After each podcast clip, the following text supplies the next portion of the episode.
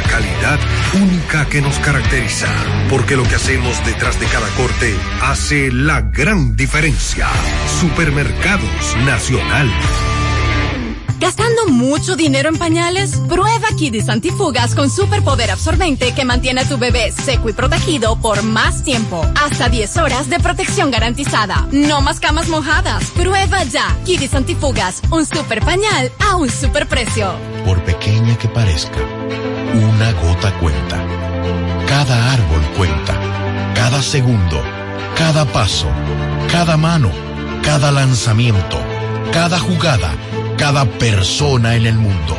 Cada voto cuenta. Participa en las elecciones de 2024 y dale valor a tu voto. Por ti y la democracia. Junta Central Electoral. Garantía de identidad y democracia. Escuchas. Escuchas. 101.7. Transmitiendo desde Santo Domingo. Una estación del grupo RTN. Desde ahora en Top Latina, las noticias, análisis, entrevistas, en un diálogo ameno y jovial, en No se diga más.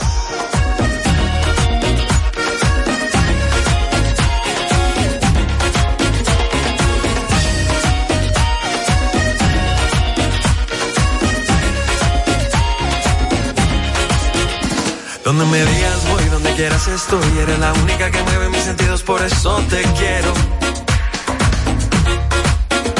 y eres mi adoración, oye, tú eres mi sol. Cosita linda, tu sonrisa me transforma y me lleva al cielo.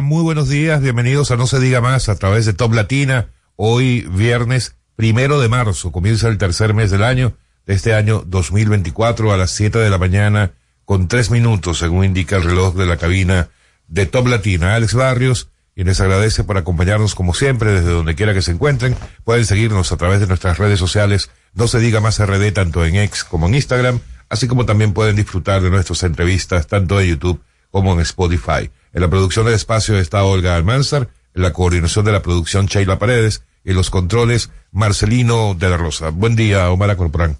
Buenos días, Alex Barrios. Feliz de estar con ustedes y buenos días a todos nuestros radio oyentes que día a día nos dan seguimiento para entrarse de todo lo que ocurre en la República Dominicana. feliz de que por fin es viernes, fin de semana. Y ya inicio de marzo. Inicio de marzo, hoy inicia marzo. Buenos días, Máximo. Primero de marzo, luego de un, un febrero extendido con el bisiesto.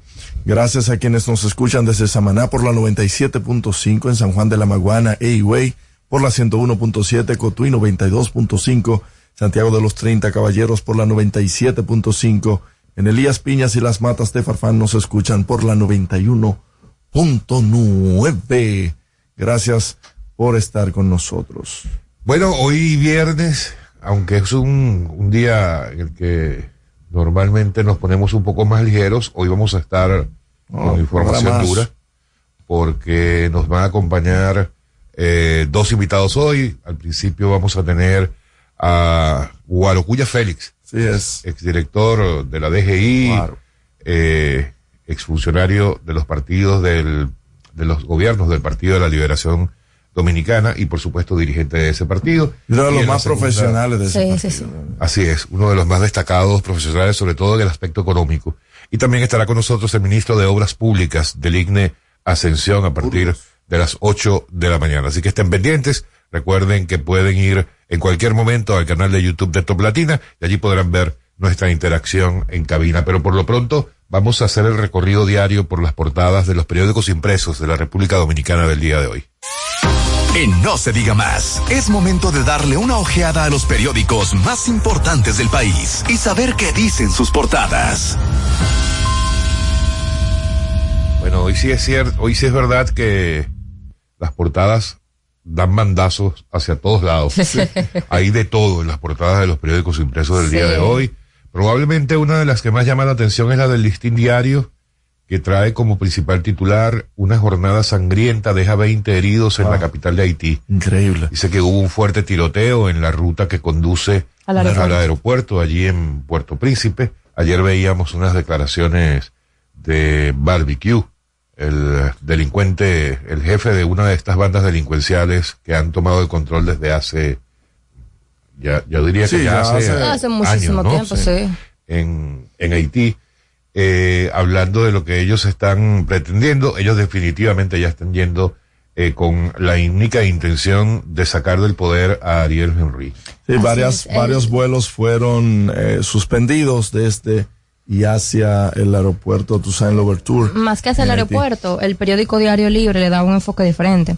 Eh, lo titula CARICOM da pasos para buscar solución a la crisis en Haití y establece que ayer las bandas haitianas tirotearon directamente un avión que viajaba hacia Cuba, mientras que la República Dominicana solicitó su ingreso eh, a la organización internacional. Y a propósito, Ariel Henry está de visita por Kenia y se ve en la foto principal del periódico hoy junto con el eh, presidente William Ruto de Kenia y fue buscando ayuda y buscando a ver cuál era la situación y el amaraco que hay eh, de no poder enviar la tropa de ayuda hacia Pero Haití. Haití. no es el único país que está en una situación tensa.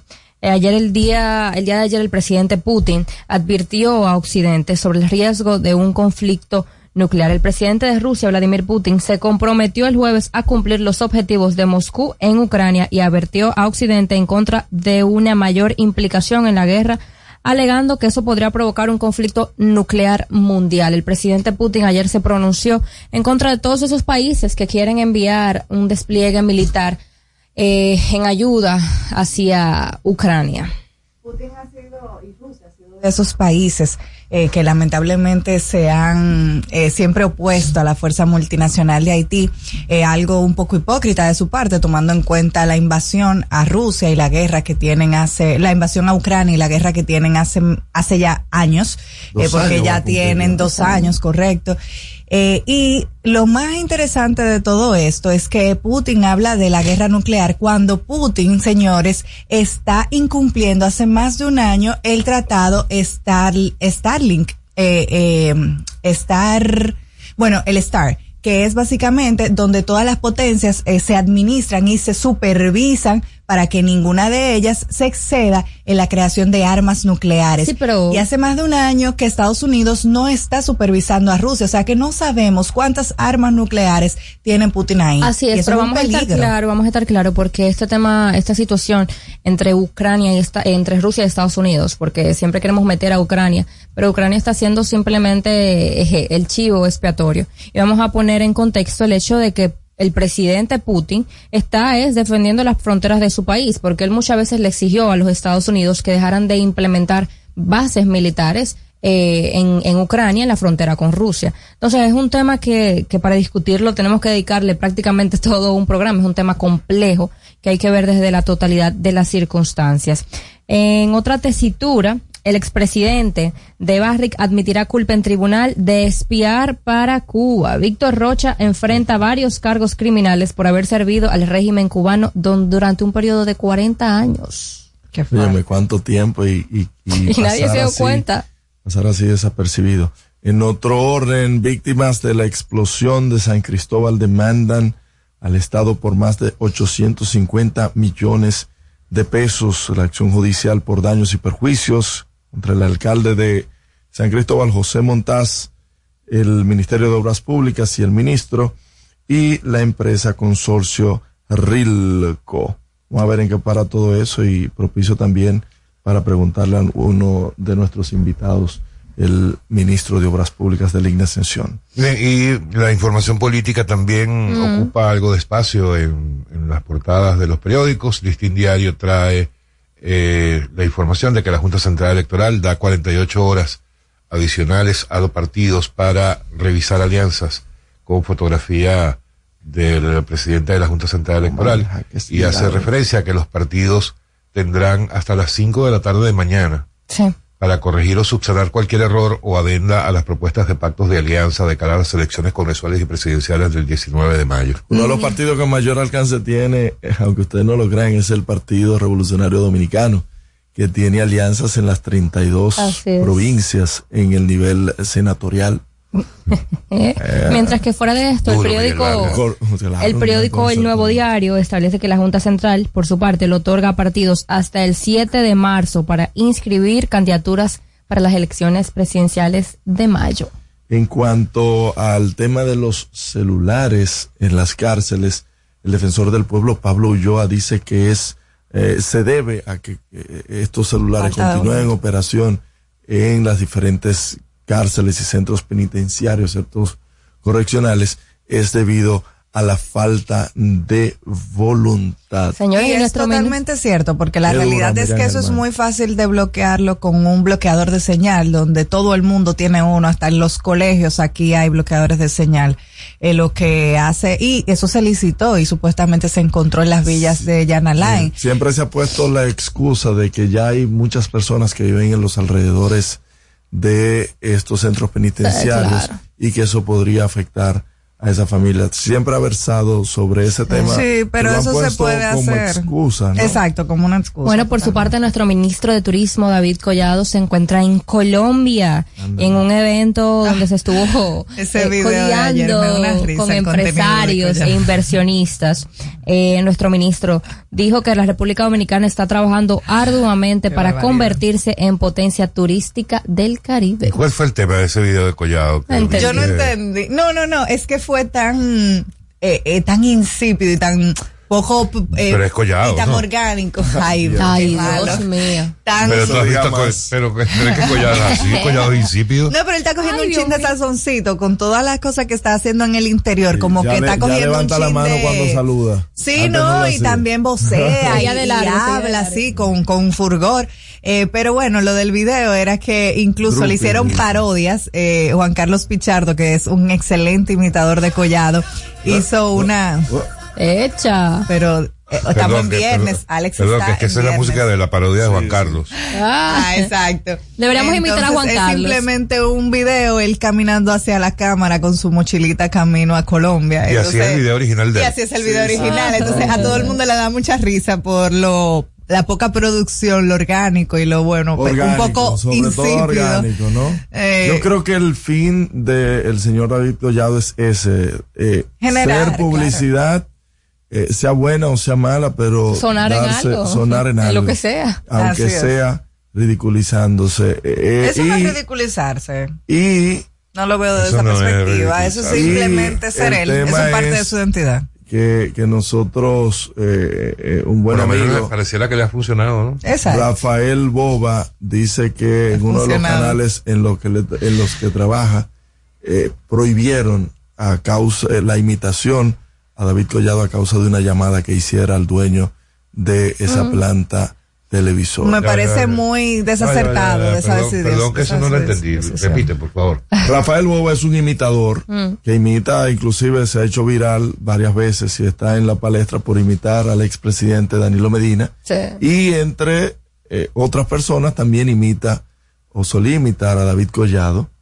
Y en una entrevista se le preguntó si ha tenido algún problema con estas imitaciones y él explica y dice que en la planta televisora para la cual trabaja, voy a reservar el nombre, se le prohibió para adelante, hombre. se le prohibió imitar a David Collado a causa de una llamada que éste le hiciera al dueño de esa planta televisora, que no le gustaba que le imitaran. Qué Bueno, pero yo te voy a decir algo. Eh, bueno, primero, evidentemente es un error, ¿no? De- Claro. Sí, eso, sí, eso es verdad. Porque eso es totalmente publicidad. Además que David Collado debería entender que, como yo lo veo, si él hoy día es conocido por un 80% de la población, Ahora lo va a conocer. por lo menos el es un 30 de ese 80% lo debe conocer por las imitaciones de Juan Carlos Pizarro. Sí, 100%. Es más Son él buenísimos. y más divertido. Amigos, estamos en No se diga más a través de Top Latino. Después del corte comercial, seguimos con No se diga más. Por Top Latina, 101.7 Santo Domingo y San Juan, 97.5 Santiago y Samaná, 91.9 FM Elías Piña y 92.5 FM Cotuí. Y a través de nuestra página web toplatinafm.com. No se diga más. Top Latina. Dale un toque dulce a tus mañanas con las nuevas French Toast Sticks de Wendy's. Mmm, deliciosas tostadas francesas cortadas a mano, crujientes por fuera y suaves por dentro, servidas con rico sirop. Pruébalas, el desayuno perfecto para tener un buen día. Solo en Wendy's. Natural, siempre natural.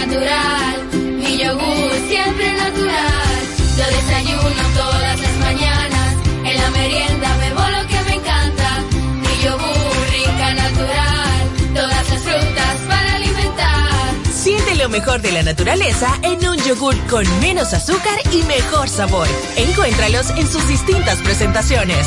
Perfeccionamos lo mejor de la naturaleza. Porque la vida es rica. Te reto. Te reto. Te reto. Llegó la hora del reto. El reto de prevenir el cáncer de próstata. Porque la detección temprana puede marcar la diferencia.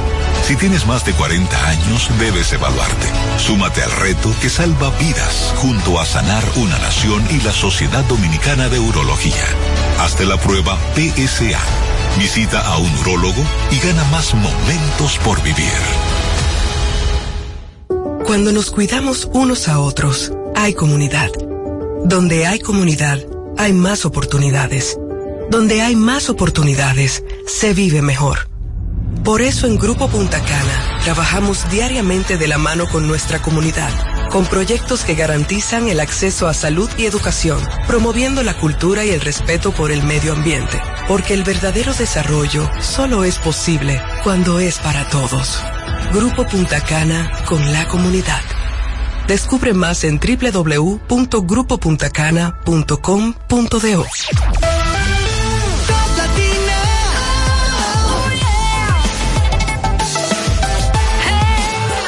Latina. Una estación RTN. Seguimos conectados con ustedes en No se diga más por Top Latina.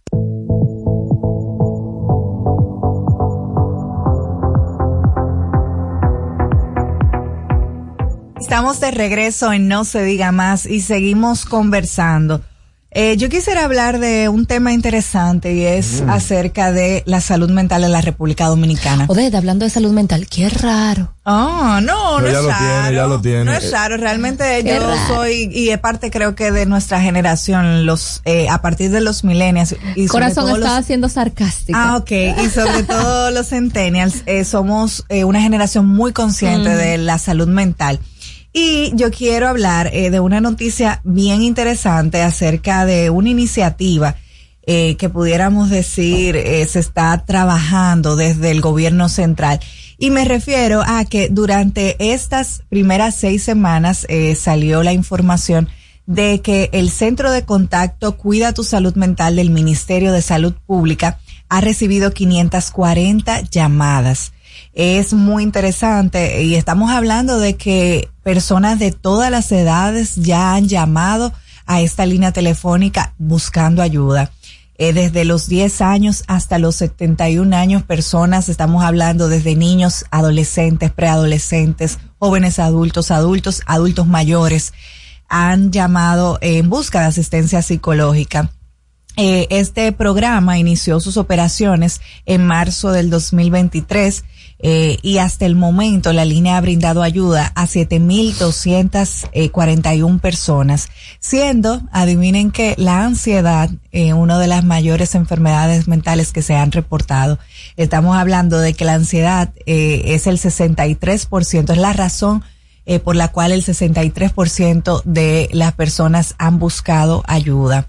Eh, también eh, un 47% llamó eh, diciendo que sentía sentimientos de tristeza.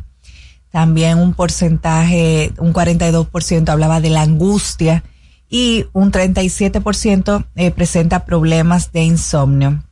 Un 11% solamente habló acerca de agotamiento mental.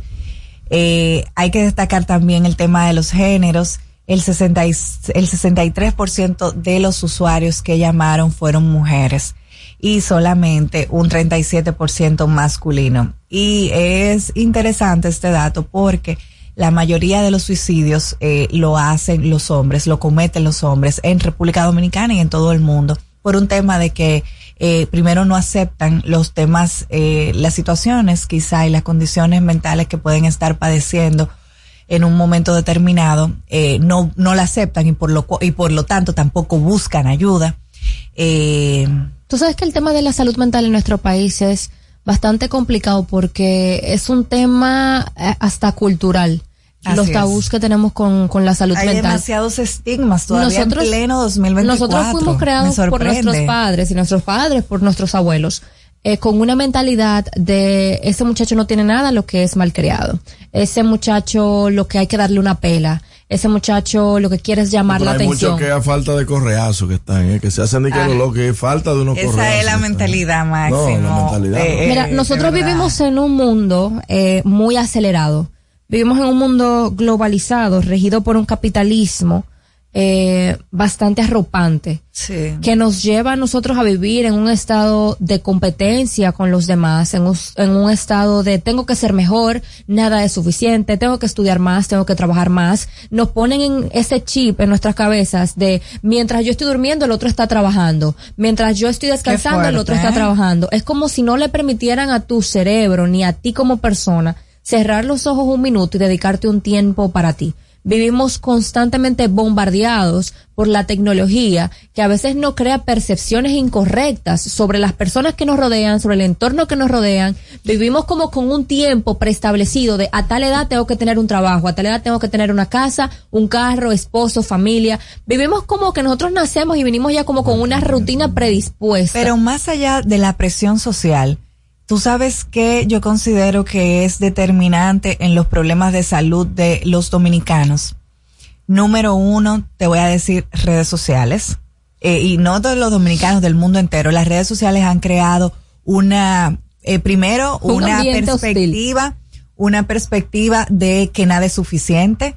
Eh, porque lo que uno ve en redes sociales, todo el mundo está mejor que y uno, uno. ve personas con vidas maravillosas y tú entiendes que la tuya no es suficiente. Entonces, lo primero es que te hacen sentir eh, eh, y hasta insatisfecho con tu vida.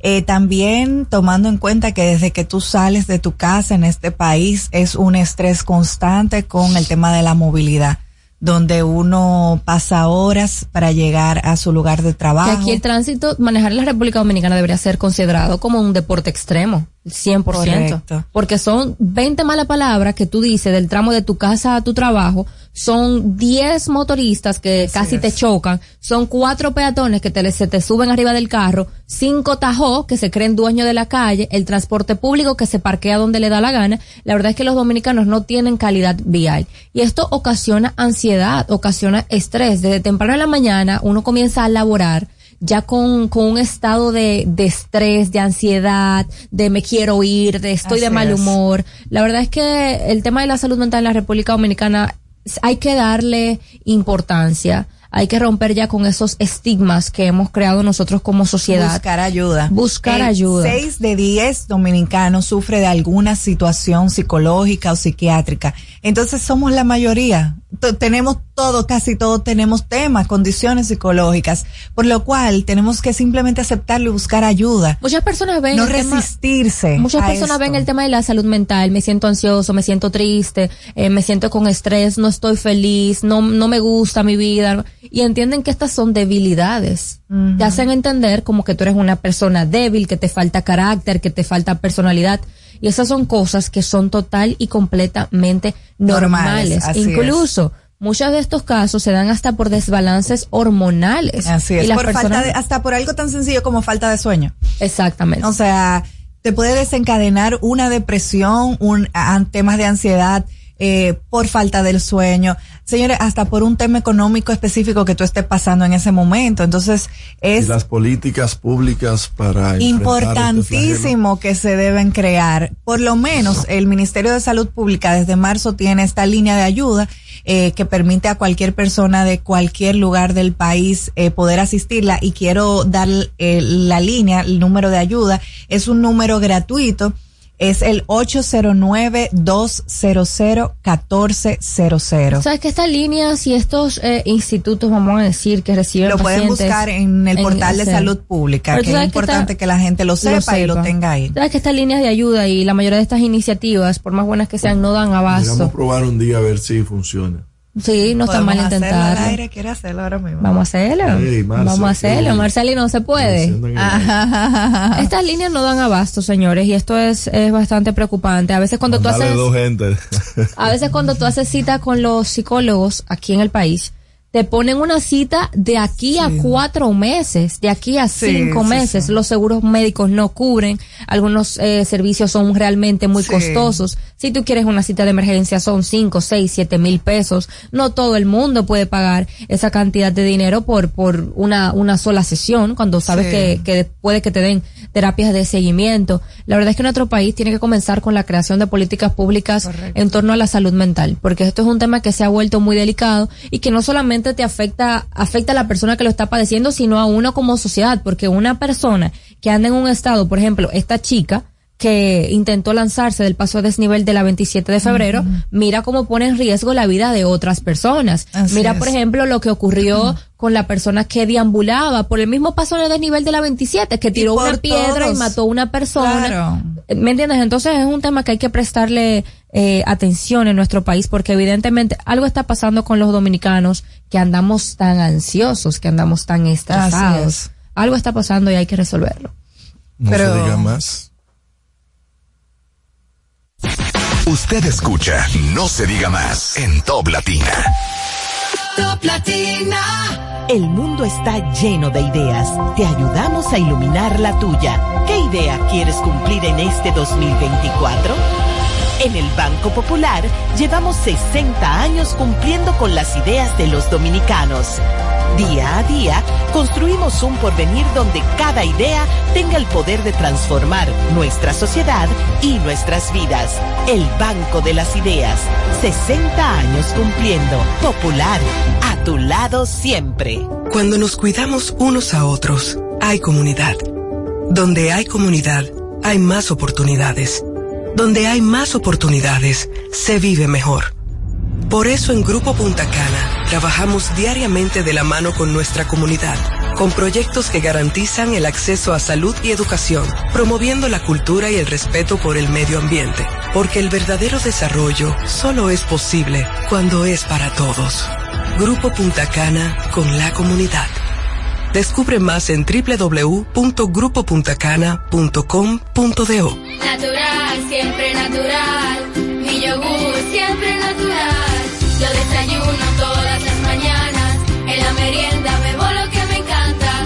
Mi yogur rica, natural. Todas las frutas para alimentar. Siente lo mejor de la naturaleza en un yogur con menos azúcar y mejor sabor. Encuéntralos en sus distintas presentaciones. Perfeccionamos lo mejor de la naturaleza. Porque la vida es rica. ¿Gastando mucho dinero en pañales? Prueba Kidis Antifugas con superpoder absorbente que mantiene a tu bebé seco y protegido por más tiempo. Hasta 10 horas de protección garantizada. No más camas mojadas. Prueba ya. Kidis Antifugas, un super pañal a un super precio. Jugosas, sabrosas, tiernas y frescas. Así describen nuestras carnes en Supermercados Nacional. Detrás de un gran producto siempre hay una gran historia. Nos unimos a decenas de productores locales que crían con orgullo el mejor ganado dominicano, pasando por la más moderna planta procesadora del Caribe con procesos naturales, cuidando el más mínimo detalle para que cada corte llegue a nuestras tiendas con la calidad única que nos caracteriza. Porque lo que hacemos detrás de cada corte hace la gran diferencia. Supermercados Nacional.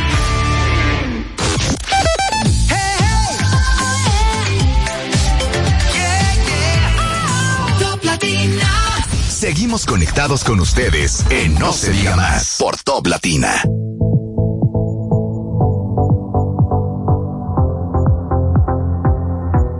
No se diga más a través de Top Latina. Vamos a darle la bienvenida a don Guarocuya Félix. Profesor. Don Guarocuya. Muchísimas Buenos gracias. días, bienvenido. Bueno, gracias a ustedes. Sí, bueno, hasta yo me aplaudo. Oye, yo voy a cometer una travesura. Me canto y me celebro, me celebro y me canto. Yo voy a cometer una travesura y usted me excusa, ¿verdad? Por Porque favor. esto no estaba en el guion. Por favor. Qué barbaridad. Pero es que acabamos de hacer, de tener una conversación mínima de unos 15 segundos. Sí. ¿Y por qué no empezamos por allí? ¿Quién va a ser el candidato a vicepresidente de Abel Martínez? Pues no lo sé, yo me estoy enterando aquí. De hecho, estoy, estoy yo preguntando, a ver. Si, si supieras que en el día de ayer sonaron unos cuantos nombres, pero es a raíz de una campaña de expectativa que se lanzó a través de las redes sociales de las personas, de, los de los seguidores del, del Partido de la Liberación Dominicana, que era eh, el mayor experto dará respuesta al, eh, el mayor experto económico dará respuesta al discurso del presidente eh, Luis Abinader. Y entonces comenzaron a hacerse conjetura de quién posiblemente sería ese mayor experto. Y se hablaba de usted, se hablaba de Juan Ariel, pero al final en un spot eh, No, yo- se hablaba del, del, Pero yo pienso que. de- del pueblo dominicano. No, yo pienso que la, la campaña expectativa, además muy bien llevada, desde mi punto de vista, yo creo que se refería más a lo que terminó ocurriendo, no exactamente. Además, escoger un candidato o candidata a vicepresidente supongo que requiere cierto análisis, ¿no? De, de posicionamiento no solo del candidato, sino de la propia organización y un poco medir el sentir de la sociedad, ¿no? no Seguro no es un tema Margarita. tan simple. Mm. Pues Ay. no lo sé. Quiere decir eso. Supongo que eso en su momento ya el propio candidato decidirá. Hay una tradición dentro del Partido de la Liberación Dominicana y es que los candidatos a presidentes es- escogen eh, sus compañeros de boletas. Es algo que se ha mantenido y, y yo creo que es sano además. Porque convivir con una persona que se te imponga por la propia organización con la potencialidad de ser candidato a presidente y llegar a ser presidente o presidenta, eh, sería un tanto incómodo. Entonces, eso es una potestad que se le ha permitido a los a los candidatos y candidatas del partido. Y si Guarocuya Félix fuera el presidente, el candidato presidencial del PLD, ¿con qué condiciones debería contar esa fórmula no, recuérdate que eso lo determina la coyuntura, porque va a depender. Pero, por Imagínate ejemplo, que la yo fuera- de ahora. Pero no lo soy, ahora el candidato, el, el candidato es Abel, es Abel Martínez. Digamos que en otras circunstancias, si fuese candidato, entonces esas circunstancias determinarían. Y si le tuvieras que recomendar a alguien. Tampoco, eso es. Miren, recomendar, eh, el que recomienda tiene la probabilidad de quedar siempre muy mal. muy mal. Es decir, no, no es bueno hacer recomendaciones de ese tipo. Ahora, fíjate que sí hay algo que históricamente, por lo menos en democracia, y no tanto en democracia, yo creo que en temas históricos eh, siempre se ha tomado en cuenta el tema territorial.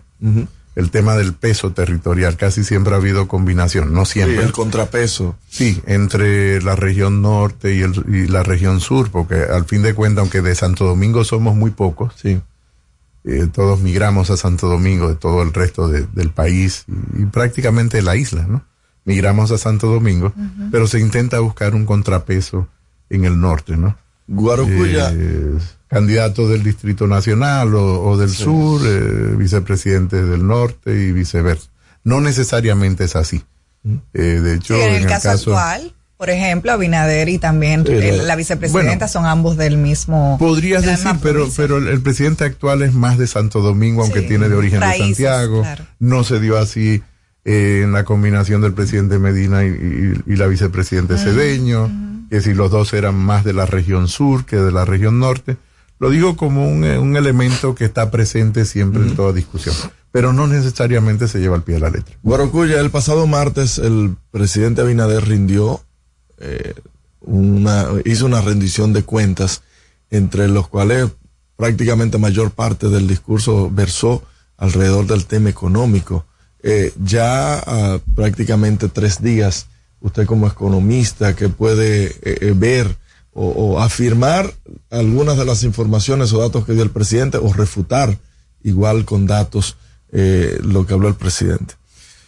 Mira, lo primero que hay que entender es que los discursos que se dan en la Asamblea Nacional tienen una estructura. Y por lo tanto, si tú ves el discurso de este presidente en su estructura, no tanto en, el, en contenido. el contenido, se parecen a todos por una razón. Es, es un mandato constitucional la estructura de, cómo tiene que estar conformado el discurso y probablemente pocos eh, analistas y comentaristas hayan analizado esto. Son viene determinado, o sea, uh -huh. que, que, el orden en que debe de darse la, las memorias.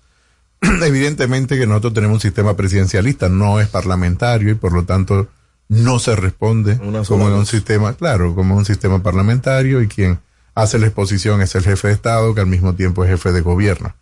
En un sistema parlamentario, el jefe de gobierno es repostado por el líder de la oposición que está allí en el Congreso o el que hace de vocero del liderazgo de la oposición. No es el caso de, de República Dominicana y del resto de América Latina. Eh, el Caribe es diferente, el sí. Caribe insular es diferente, tiene otras conformaciones, hay una combinación de regímenes parlamentarios eh, más amplia que lo que hay en, en otras regiones del mundo, ¿no? Hablando ahora del contenido del discurso, yo creo que es un contenido de un discurso enmarcado en un proceso de, de, de campaña de, de, reelección de un presidente sí. que al mismo tiempo es candidato. Por lo tanto, no podías esperar otro tipo de, claro. de afirmaciones que no sean afirmaciones positivas, algunas grandilocuentes. Se reitera el hecho de que por primera vez en la historia, hay cosas que no es cierto, de que por primera vez en la historia son continuidad. Yo creo que eso es un, una frase hecha más que una afirmación que alguien pueda creerse con, con seriedad, con honestidad. La realidad es que tuvimos un año 2023 muy difícil en República Dominicana. Fue un año donde las cifras económicas no fueron las mejores. No es solo responsabilidad del gobierno. No quiero re quitar, uh -huh. restarle responsabilidad al gobierno, pero sí hay que reconocer que sigue siendo un contexto internacional difícil, cada vez menos, cada vez hay más responsabilidad del gobierno. Yo creo que en el segundo semestre y tercer trimestre, eh, segundo semestre y sobre todo el, el cuarto trimestre el último, sí. fue más responsabilidad del gobierno. Creo que sigue siendo un punto muy negativo la administración, los bajos niveles de inversión pública, es decir, lo mismo que presupuesta no ha tenido durante casi cuatro años la capacidad de ejecutarlo, uh -huh. lo que el mismo gobierno ha programado. Creo que ha utilizado figuras que tienen que replantearse en una nueva administración. Yo creo que hay un sobreuso y sobreabuso de figuras como los, los fideicomisos públicos, por ejemplo. Eh, son temas que, que tiene que replantearse por un tema fundamentalmente de opacidad en el manejo de las cuentas y lo que puede ocultarse allí del punto de vista de la deuda contingente que le puede generar al sector público. Cuando digo deuda contingente es una deuda que no se transparente adecuadamente y a tiempo en el portal de deuda y, y en los registros contables del, del, del, del Ministerio de Hacienda, ¿no?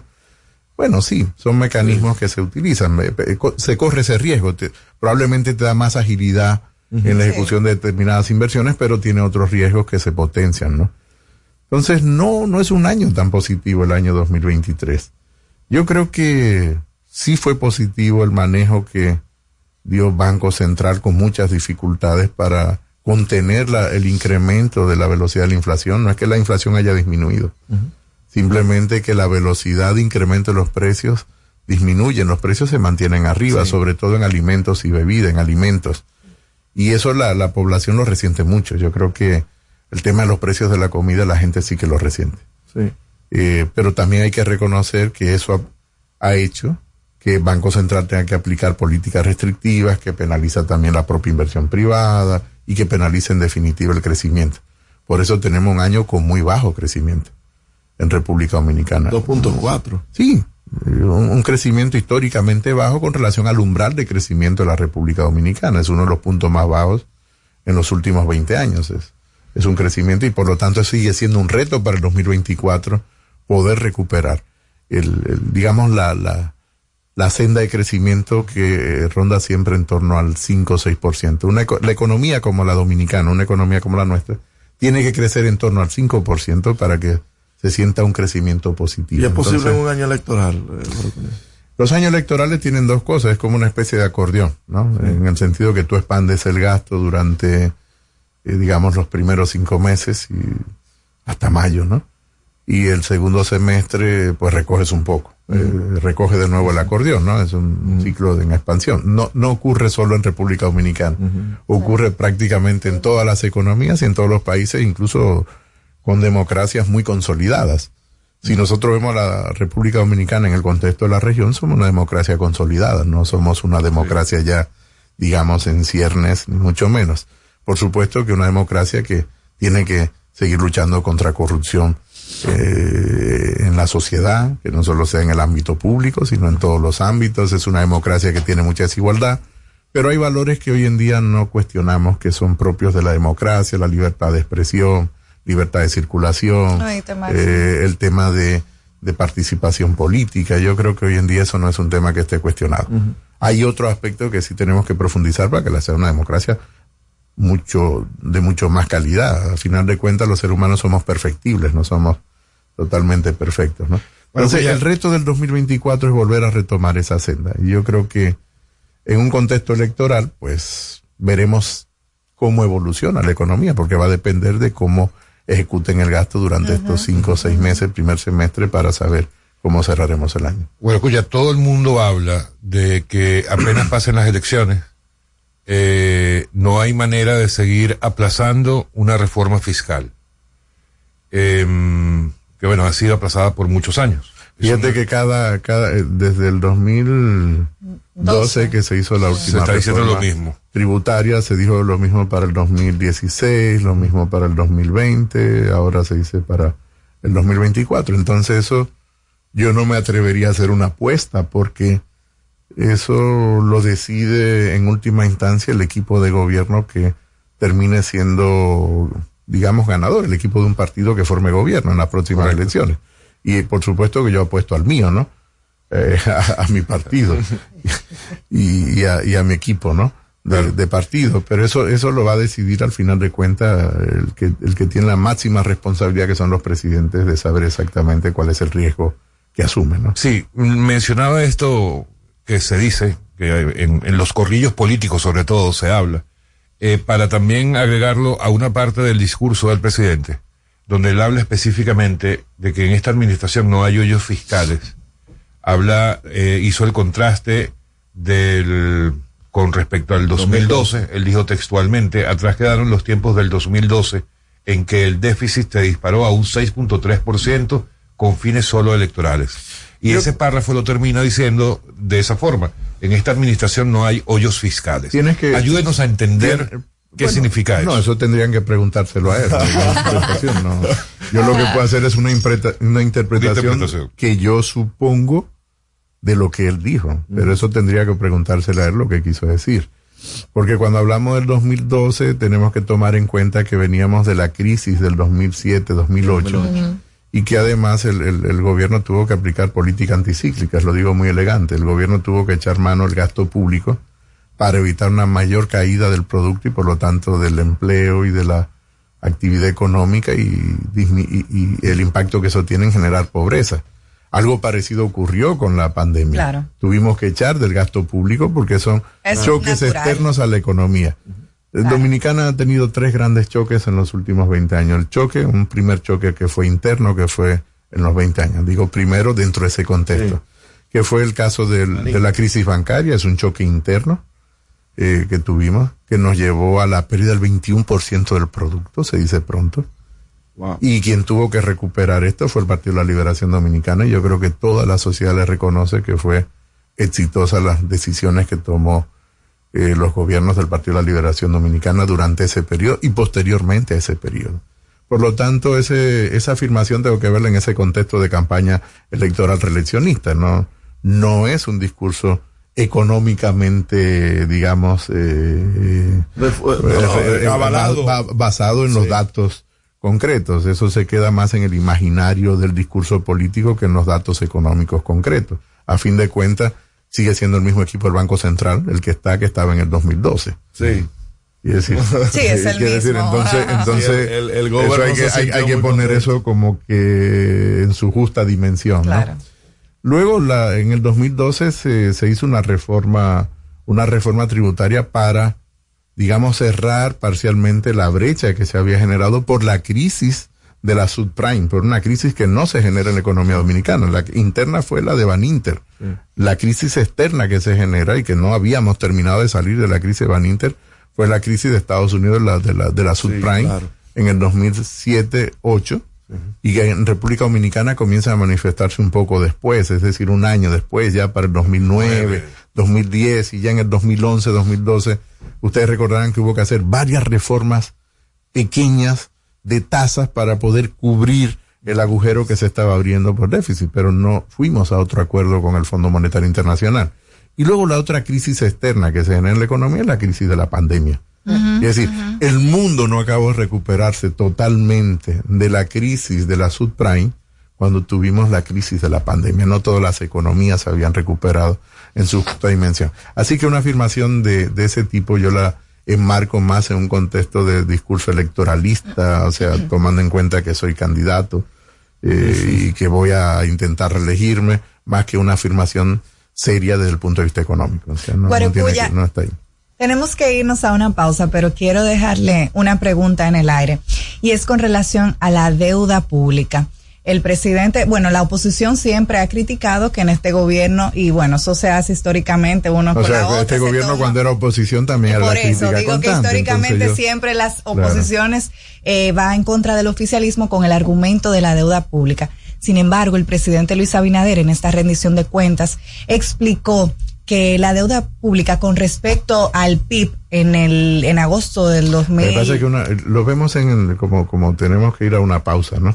Lo vemos en el segundo segmento. Una cosa es con guitarra y otra es con violín. Bye bye. Vamos a ir a una pausa y vamos a retomar la pregunta con Guarocuya Félix. Estamos en No se diga más, vamos a una pausa y volvemos. No se diga más, no se diga más por Top Latina. Usted escucha No se diga más en Top Latina. Top. Dale el toque dulce a tus mañanas con las nuevas French Toast Sticks de Wendy's. Deliciosas tostadas francesas cortadas a mano, crujientes por fuera y suaves por dentro, servidas con rico sirop. Disponibles de lunes a viernes de 7 a 10.30 y sábados y domingos de 7 a 11 de la mañana. Pruébalas ya, el desayuno perfecto para tener un buen día. Solo en Wendy's. Jugosas, sabrosas, tiernas y frescas. Así describen nuestras carnes en Supermercados Nacional. Detrás de un gran producto siempre hay una gran historia. Nos unimos a decenas de productores locales que crían con orgullo el mejor ganado dominicano, pasando por la más moderna planta procesadora del Caribe con procesos naturales, cuidando el más mínimo detalle para que cada corte llegue a nuestras tiendas con la calidad única que nos caracteriza. Porque lo que hacemos detrás de cada corte hace la gran diferencia. Supermercados Nacional. Tenemos una tierra buena, fértil, con frutos que hacen que un país pequeño se vea gigante. Esa tierra la trabajamos, porque como país tenemos una meta, producir orgullo. No hay país pequeño si sus frutos lo hacen grande. Ferquido, crece lo mejor de aquí. Patrocinador oficial de Creso, creando sueños olímpicos.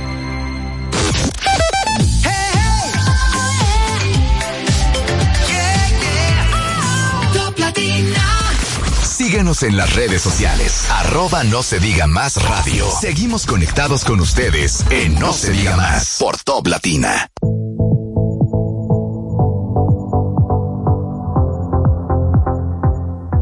Estamos de vuelta en No se diga más y seguimos la conversación con Guarocuya Félix, quien para mí es uno de los mejores voceros del PLD. Muchas gracias. Así es en la presentación.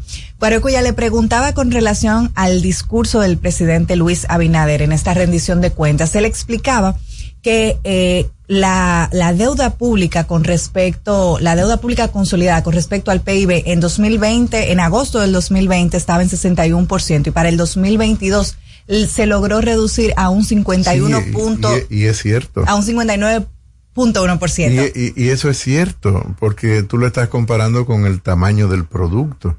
Pero resulta cuando te decía que una cosa es con guitarra o con violín, eh, sería lo mismo decir una cosa es un reggaetón y otra cosa es un merengue, otra cosa es una salsa y un bolero. Quiere decir, depende del contexto en, en que estemos, ¿no? Porque cuando este partido, antes de ser gobierno, era oposición y el anterior gobierno, que era el Partido de la Liberación Dominicana, hacía este tipo de afirmaciones, era muy refutado y decía que era mentira, ¿no? Todo era mentira. También era cierto, era con relación al producto. El punto preocupante de, de la deuda, eh, no de la deuda en República Dominicana, sino de la deuda en sentido general, es la capacidad de pago que tú tienes, no que tanto la comparas con el producto. Es verdad que la, la comparación del producto es un indicador internacional válido, es el que se utiliza comúnmente, Correcto. pero el que habría que tomar siempre en consideración, y es el que en realidad se toma en consideración por los hacedores de política, es la deuda con relación a tus ingresos fiscales. Es decir, qué tanto yo recaudo y tengo la capacidad para hacer el pago correspondiente a esa deuda independientemente del tamaño que tenga con relación al producto. Por lo regular el, el producto termina creciendo incluso por inflación. Sí. Las recaudaciones también crecen, pero en menor proporción también por inflación. Pero lo importante es ver cómo crece la proporción del pago del servicio de la deuda con relación a tus recaudaciones. Y hemos visto que, por ejemplo, el- Entonces, eso se mantiene más o menos porque estamos ya en torno al 25% de lo recaudado va al servicio de la deuda. Es mucho. No es nuevo para esta administración. Voy a ser contrario a como hace este partido en el gobierno, que diría que, que sería, ¿no? Nosotros. No, no, es algo que viene siendo más o menos una tendencia estructural consolidada en el funcionamiento de la economía dominicana que tenemos que revertir que tenemos que revertir en algún momento. Eh, muchas veces he explicado que el problema no es la deuda. Los países tienen que endeudarse para poder crecer porque no, con su, con su propio ahorro interno, Claro, muy no pocos forma. países pueden financiar el desarrollo. Y además lo sano en una economía globalmente interconectada es que nos endeudemos unos con otros. Pero entonces usted decía que el manejo del Banco Central ha sido positivo y, y mucha gente lo reconoce con eh, Eh, lograr la meta eh, de la inflación, también eh, con el manejo que ha tenido. Sin embargo, ¿cómo ha sido y cómo valora el manejo del Ministerio de Hacienda? Fíjate que yo diría que el punto mm, más luminoso de la política económica del gobierno sigue siendo la política monetaria. El, el punto dentro de la política fiscal, eh, el- la calidad del gasto no es buena, sigue siendo un crecimiento, por ejemplo, en gasto que no es de calidad, por ejemplo, el tema de las pensiones privilegiadas. Eh, cuando tú otorgas una, una pensión privilegiada, no solo amplías la brecha de, de desigualdad de la, de la sociedad, sino que también mandas una señal muy negativa de personas que se pasan toda la vida trabajando, cotizan Sí. a la seguridad social y luego tienen una pensión pírrica y luego viene de manera privilegiada y se te otorga a alguien que incluso vive al lado tuyo, que esté enfrente o es tu familiar, cuando no ha acumulado lo suficiente para tener ese tipo de retribución y además con fondos públicos del Estado, ¿no? Entonces, cuando tú incorporas una pensión como pensión, sea un ingreso como pensión, no lo desincorporas del presupuesto, se incorpora como gasto permanente, no es un contrato temporal. Sí, eso es así, hasta que Entonces, se muera. Hasta que te mueres. Entonces es un derecho que tú le das a una persona. Entonces eso es un gasto de muy baja calidad por lado del, del gasto fiscal. Pero eso el es tema, mínimo. el tema de la Eso, eso no es ni un 0.00% de, pero del es que, gasto. eh, pero sí, como pero dice, sí. esa, eh, ah, voy a- hoy, hoy de frases, ¿no? Un grano no hace un granero, pero ayuda a su compañero. Eso es así. Como tú recaudas es peso a peso, Claro. es centavo a Sí, centavo, no son grandes cantidades. Entonces, el presupuesto se te va erosionando. Entre cosita y cosita. En cosita y cosita. Todos aquellos que ven finanzas personales, que ahora Sí. está, yo creo que. Cazar las eh, en pequeñas este zorras que son las que echan a perder. la Claro, son esas pequeñas cositas las que te van erosionando la capacidad que tú tienes luego de invertir adecuadamente en educación, infraestructura, etcétera, etcétera. Entonces, el otro punto muy negativo, aparte de ese gasto de muy baja calidad, ponía el ejemplo de las pensiones, pero hay otros ejemplos. El tema de los bonos que cada año se Sí, sacan debajo de la manga. No, los bonos que sacan para las familias del presupuesto Ah, de educación. Asistencia Ah, sí, los bonos sí, de mil, mil quinientos pesos. Entonces tú dices, tú dices, bueno, pero esto va a educación directamente o qué? No tiene la capacidad de ejecutar Claro. adecuadamente el presupuesto de educación cuando tenemos que mejorar la calidad educativa. O el caso de la propia inversión en infraestructura, si te das cuenta, eh, son puntos que no son positivos dentro de la administración. Por supuesto que no soy de aquellos maximalistas de que todo es negativo y que no, no, no, sí, no. sí, Yo sí. creo que el hecho de mantener cierta estabilidad en un contexto complicado, yo creo que es el punto más luminoso de, de cualquier administración, en, en este caso de la de, de esta administración, ¿no? Pero con puntos muy negativos que hay que destacar. El tema de, de, de los precios de los alimentos está muy relacionado con el gasto, por ejemplo, y la inversión en el sector agropecuario.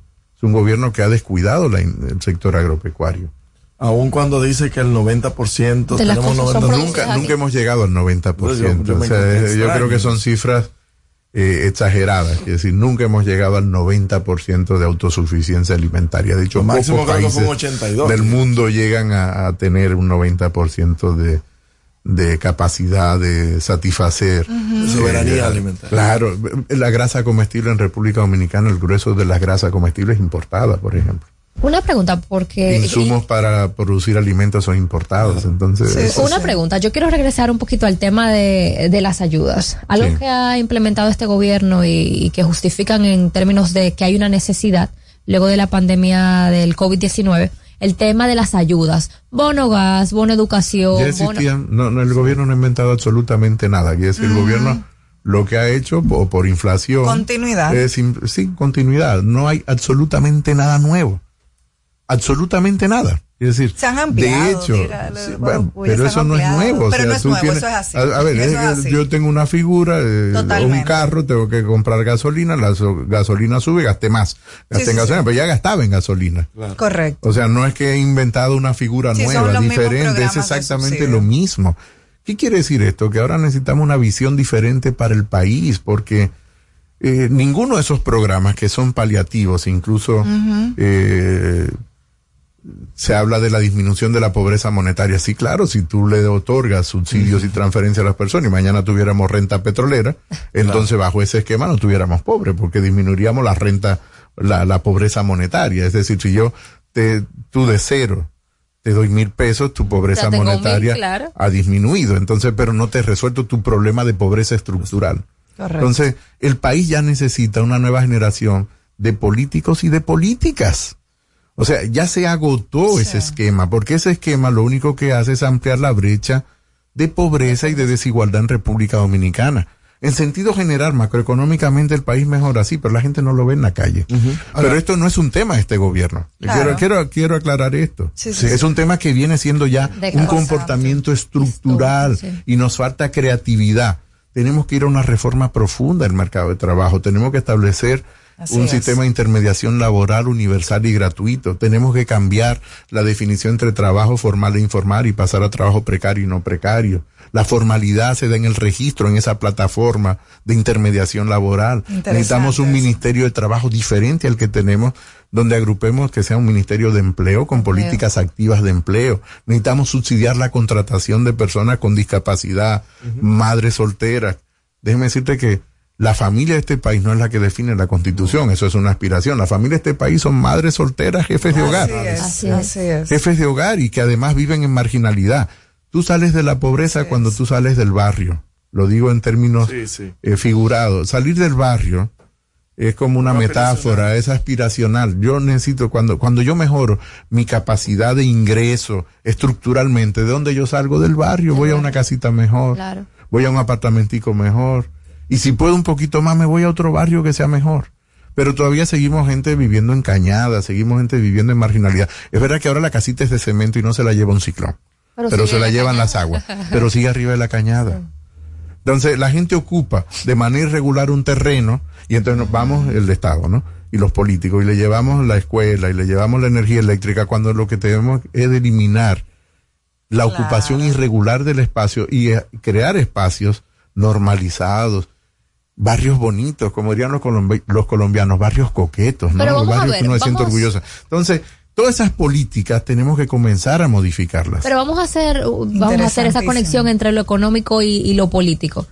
En una Hemos sociedad, estado hablando en todo momento de política. y Sí, de pero lo quiero hacer, lo quiero sí, hacer sí, sí. eh, en este ejemplo en específico, porque nosotros hablamos mucho de, de la cultura de la dádiva, que ha sido algo cultural, histórico en nuestro país. Eh, no, no eh, solo en este país, es humano. Eh, a veces humano, ¿cómo uno logra entonces hacer esa, esa transición? Porque, por ejemplo, todas, haciendo cambios fuertes todas estas ayudas que se le da ahora a, a los dominicanos, todas estas tarjetas, que programas que ya existían, que se vuelven a implementar. Claro, no estoy en contra de las políticas sociales. Son necesarias, son necesarias. Claro. Simplemente que tenemos que cambiar a otro tipo de política social que es más efectiva.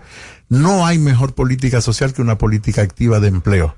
Sí. Porque la gente se siente valorada. ¿Tú crees que alguien que recibe una tarjeta está orgulloso por recibir una tarjeta? Así es. Tú le estás estrujando en la cara que no tiene capacidad de insertarse en el mercado. Pero si tú me ofreces a mí un trabajo, una tarjeta, yo prefiero el trabajo. Claro. Prefiero el trabajo remunerado y prefiero un trabajo bien remunerado y estable y de calidad y que además me, me cubra la seguridad social, po- poder tener un sistema de pensiones. No hay mejor política social desde la política económica que una política de empleo activa. República Dominicana todavía no tiene políticas de empleo activas. No existe, no hablamos nunca del Sí, mercado sí, de sí, trabajo. claro que no. Sin embargo, el principal agente de búsqueda de empleo en República Dominicana, ¿quiénes son? Los partidos políticos, Político. los militantes de los partidos políticos. Un diputado pasa la mayor parte del tiempo buscándole empleo a la gente del barrio o del pueblo que legislando. Eso Un ministro pasa más tiempo intentando de decir que no tiene capacidad para emplear a toda la gente que votó por Que ese partido que buscando la forma de hacer mejores políticas. Entonces, tenemos que ir a las causas estructurales. Por supuesto que ahí hay un tema mucho más profundo que el tema de la financiación de los partidos políticos, que se retroalimenta a sí mismo. De son muchas reformas que tiene que hacer República Dominicana para evitar caer en ejemplos cercanos que no voy a mencionar, pero que, que no son positivos para la sociedad porque el remedio ha sido peor que la enfermedad. Entonces yo creo que República Dominicana tiene la capacidad. La clase política tiene que comenzar a construir una visión diferente del país. Conjunta. Sí, sí. Bueno, la conjunta dentro de su propia organización y tener la capacidad de hacer pactos políticos en democracia es pactar. y, y por más que haya oposición radical a una determinada, al final tenemos que llegar a pactos y acuerdos que deberían de ser en función de los intereses de la- colectivos de la sociedad, no necesariamente los intereses de los partidos.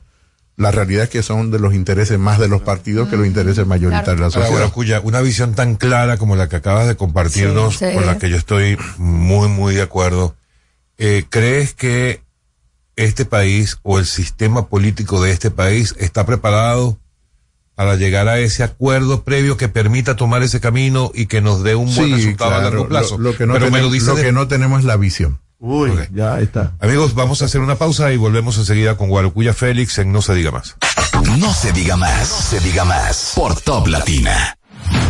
Después del corte comercial, seguimos con No se diga más por Top Latina 101.7 Santo Domingo y San Juan, 97.5 Santiago y Samaná, 91.9 FM Elías Piña y 92.5 FM Cotuí y a través de nuestra página web toplatinafm.com. No se diga más.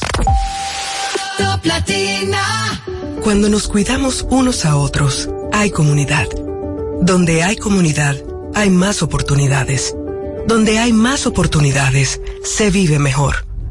Por eso en Grupo Punta Cana trabajamos diariamente de la mano con nuestra comunidad, con proyectos que garantizan el acceso a salud y educación, promoviendo la cultura y el respeto por el medio ambiente, porque el verdadero desarrollo solo es posible cuando es para todos.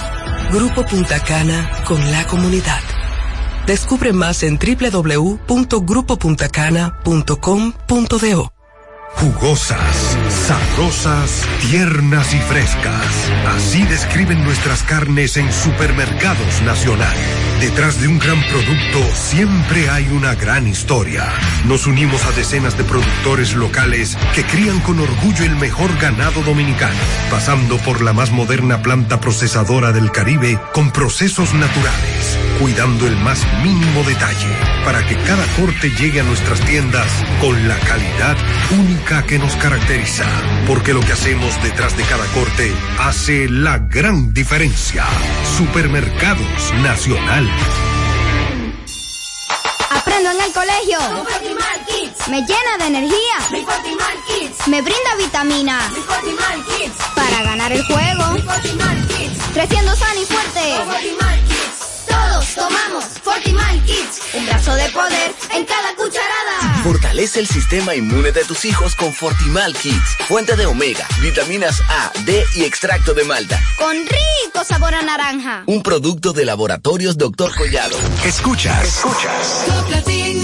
101.7. Transmitiendo desde Santo Domingo. Una estación del grupo RTN. No se diga más. Una revista informativa con los hechos noticiosos que marcan tendencias en el país y el mundo. Por Top Latina.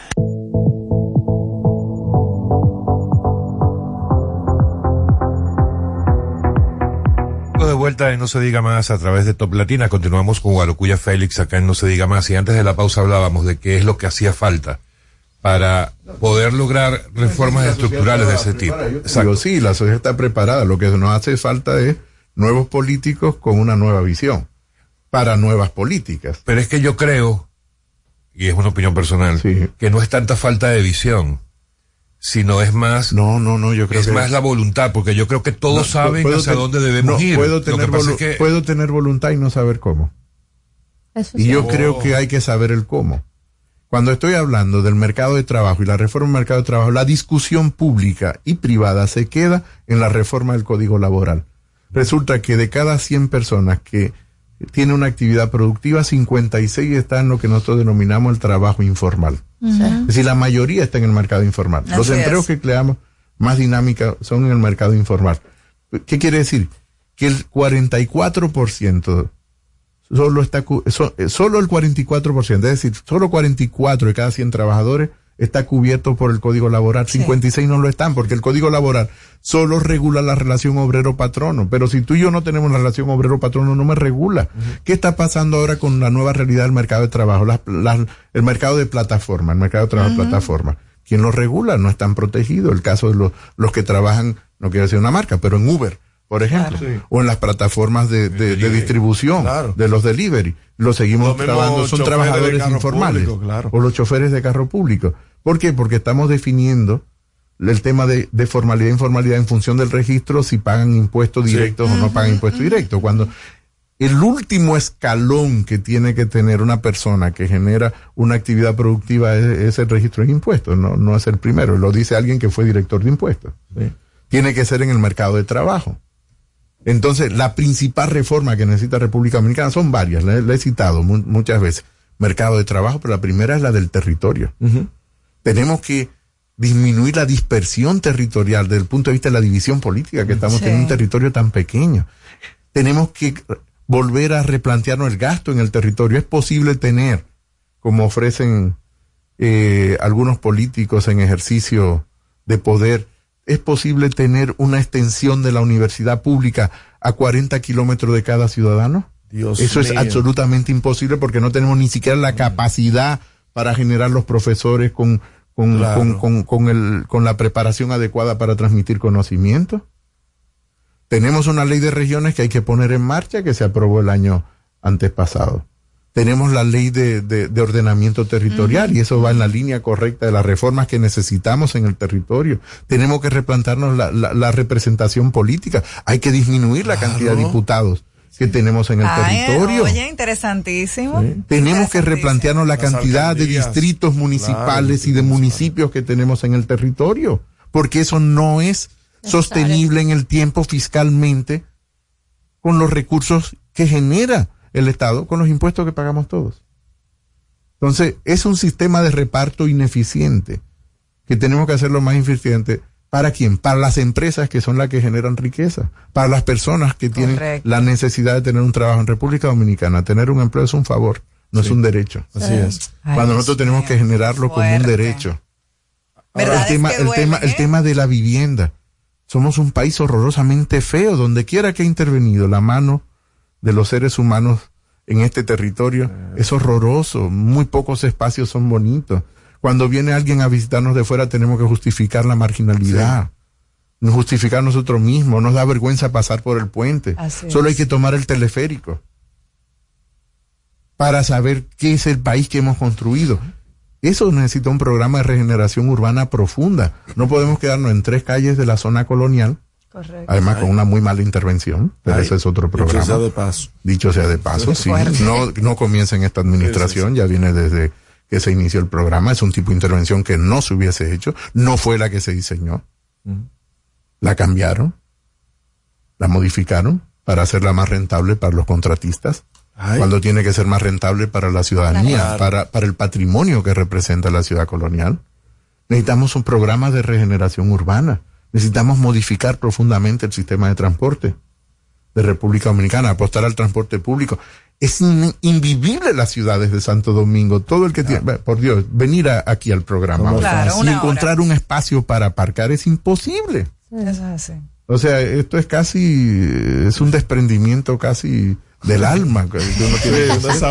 No, no, no, no venir a, a este Ay, programa, a cualquier sitio, cualquier ciudadano, Eso es así. tenga carro o no tenga. Entonces, ese es el país que hemos construido, pero tenemos que darle un giro a eso, tenemos que dar un cambio. La ciudadanía no quiere eso. No sabe probablemente qué otra cosa hay de alternativa. Pero y ahí viene la sí clase sabe, política. Pero sí sabe que esto, Que esto no no es lo que le gustaría. quiere, sí.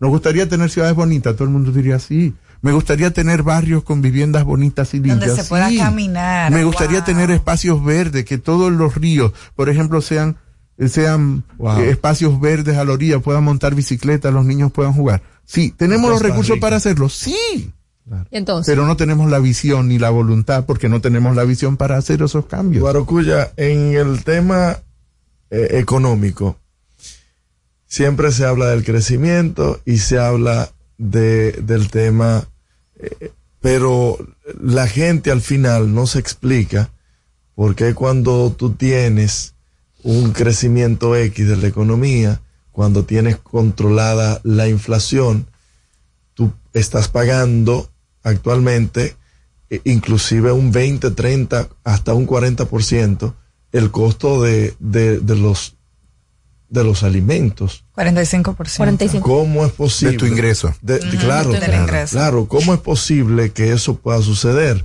De que la gente, bueno, pues si la inflación es 4%, lo- los alimentos entonces solamente un 4% y Bueno, no un tú- 45%. No, tú tienes que tomar eh, en cuenta lo que los economistas llamamos los quintiles, ¿no? Sí. Separamos y dividimos en cinco segmentos la sociedad. Esto es Quintiles de ingresos. metodología Sí, de bueno. aproximación a la realidad. La realidad es más compleja, tratamos de sintetizarla. Digamos que el quintil más pobre, que es el, el quintil 5, ¿no? Del, del, del 1, del 3, del, del 5 al 3. Digamos de los pobres a los más medios, ¿no? Más medios. Ah, eh, Hablar en República Dominicana estrictamente clase media es un poquito incluso complicado. Hay que hablar de, Sí. de ingresos medios porque somos muy frágiles. En la medida en que no tenemos una protección social muy fuerte y tenemos salarios muy bajos, Así es. entonces Es muy salimos, vulnerable. salimos muy fácil de cualquier franja de consumo equivalente a grupos medios. Así es. Pierdes el empleo y caes en la pobreza. Ya. Una persona de tu familia se enferma y Inmediatamente. caes auto- eh, en la ruina absoluta. En la ruina absoluta y podía ser clase Cualquier incluso media alta. te saca de tu Totalmente de tu franja de confort y de estabilidad. Los pobres más pobres ya no tienen donde caer más, o sea, ya caen en la pobreza extrema o en la indigencia, pero ya son pobres.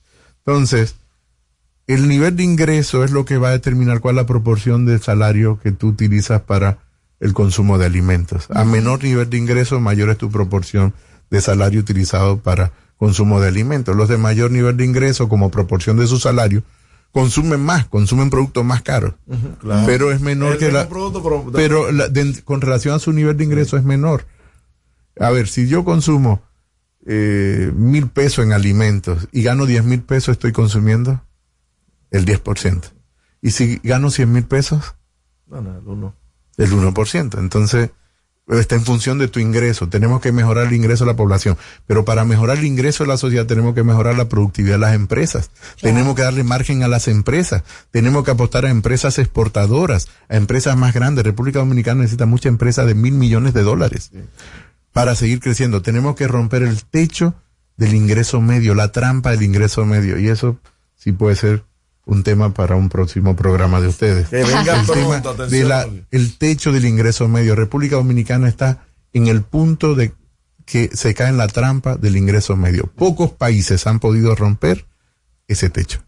República Dominicana tiene toda la posibilidad de romper la trampa del ingreso medio haciendo reformas estructurales importantes, haciéndolo en democracia, haciéndolas pactadas democráticamente y dando todavía una mejor calidad de vida a la ciudadanía. Tenemos que mejorar nuestras relaciones con Haití. Tenemos que entender que la comunidad internacional no existe. Eso es un nombre hueco. Haití es un problema común para los propios haitianos que viven en su territorio y para los dominicanos. Efectivamente. Entonces, eso también es otro tema Bueno, que tenemos que poner la que volver pronto. Por favor. eh, sí. para seguir conversando. Podemos estar una semana entera Sí, hablando. muchísimas gracias. Pero danos una noticia, dinos algo positivo Por hoy, que hoy es favor. viernes. No, yo, a ver, yo antes- creo positivo, he dicho, he despedirnos. dicho muchas cosas positivas. No, Primero he hablado, primero un contexto muy negativo. no, no, he hablado de muchas cosas positivas. Yo he dicho que este país tiene la posibilidad. No, pero de algo positivo más inmediato, más, más cercano. Más Más inmediato es que todos hoy viernes van a ir a bailar, van a disfrutar, que los dominicanos a pesar de los problemas siempre tomamos nuestra cervecita, que los dominicanos a pesar de nuestros problemas, Aunque fiar. no, eso es parte de esa es la parte que permite a la sociedad sobrevivir a sus verdad. problemas. Eso es al revés. Hay un tema, la alegría, los dominicanos hemos hecho casi un patrimonio cultural. Sí, Grande Guarocuya. Sí. Gracias, Guarucuya. Gracias a ti. Como siempre, Guarucuya Félix, amigos, en No Se Diga Más. En cualquier momento ustedes consiguen la entrevista en YouTube y en Spotify. Estamos en No Se Diga Más a través de Top Latina. Usted escucha No se diga más en Top Latina. Top Latina. Natural, siempre natural. Mi yogur,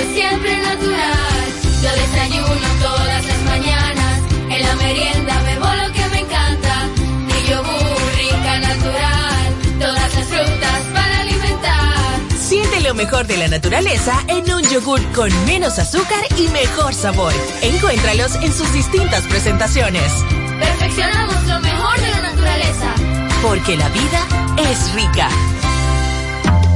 Dale el toque dulce a tus mañanas con las nuevas French Toast Sticks de Wendy's. Deliciosas tostadas francesas cortadas a mano, crujientes por fuera y suaves por dentro, servidas con rico sirop. Disponibles de lunes a viernes de 7 a 10.30 y sábados y domingos de 7 a 11 de la mañana. Pruébalas ya, el desayuno perfecto para tener un buen día. Solo en Wendy's. Cada jueves en No se diga más, más allá de la política, conversando con todos los candidatos, juntos, solos, revueltos o juntos, pero no revueltos, como ellos se atrevan. Te invitamos a conocerlos en su dimensión humana. Hablaremos de todo, con todos, menos de política, más allá de la política. Todos los jueves, de 7 a 9 de la mañana, en No se diga más, por Top Latina. Te reto. Te reto. Te reto. Llegó la hora del reto. El reto de prevenir el cáncer de próstata. Porque la detección temprana puede marcar la diferencia. Si tienes más de 40 años, debes evaluarte. Súmate al reto que salva vidas junto a Sanar una Nación y la Sociedad Dominicana de Urología. Hazte la prueba PSA. Visita a un urólogo y gana más momentos por vivir.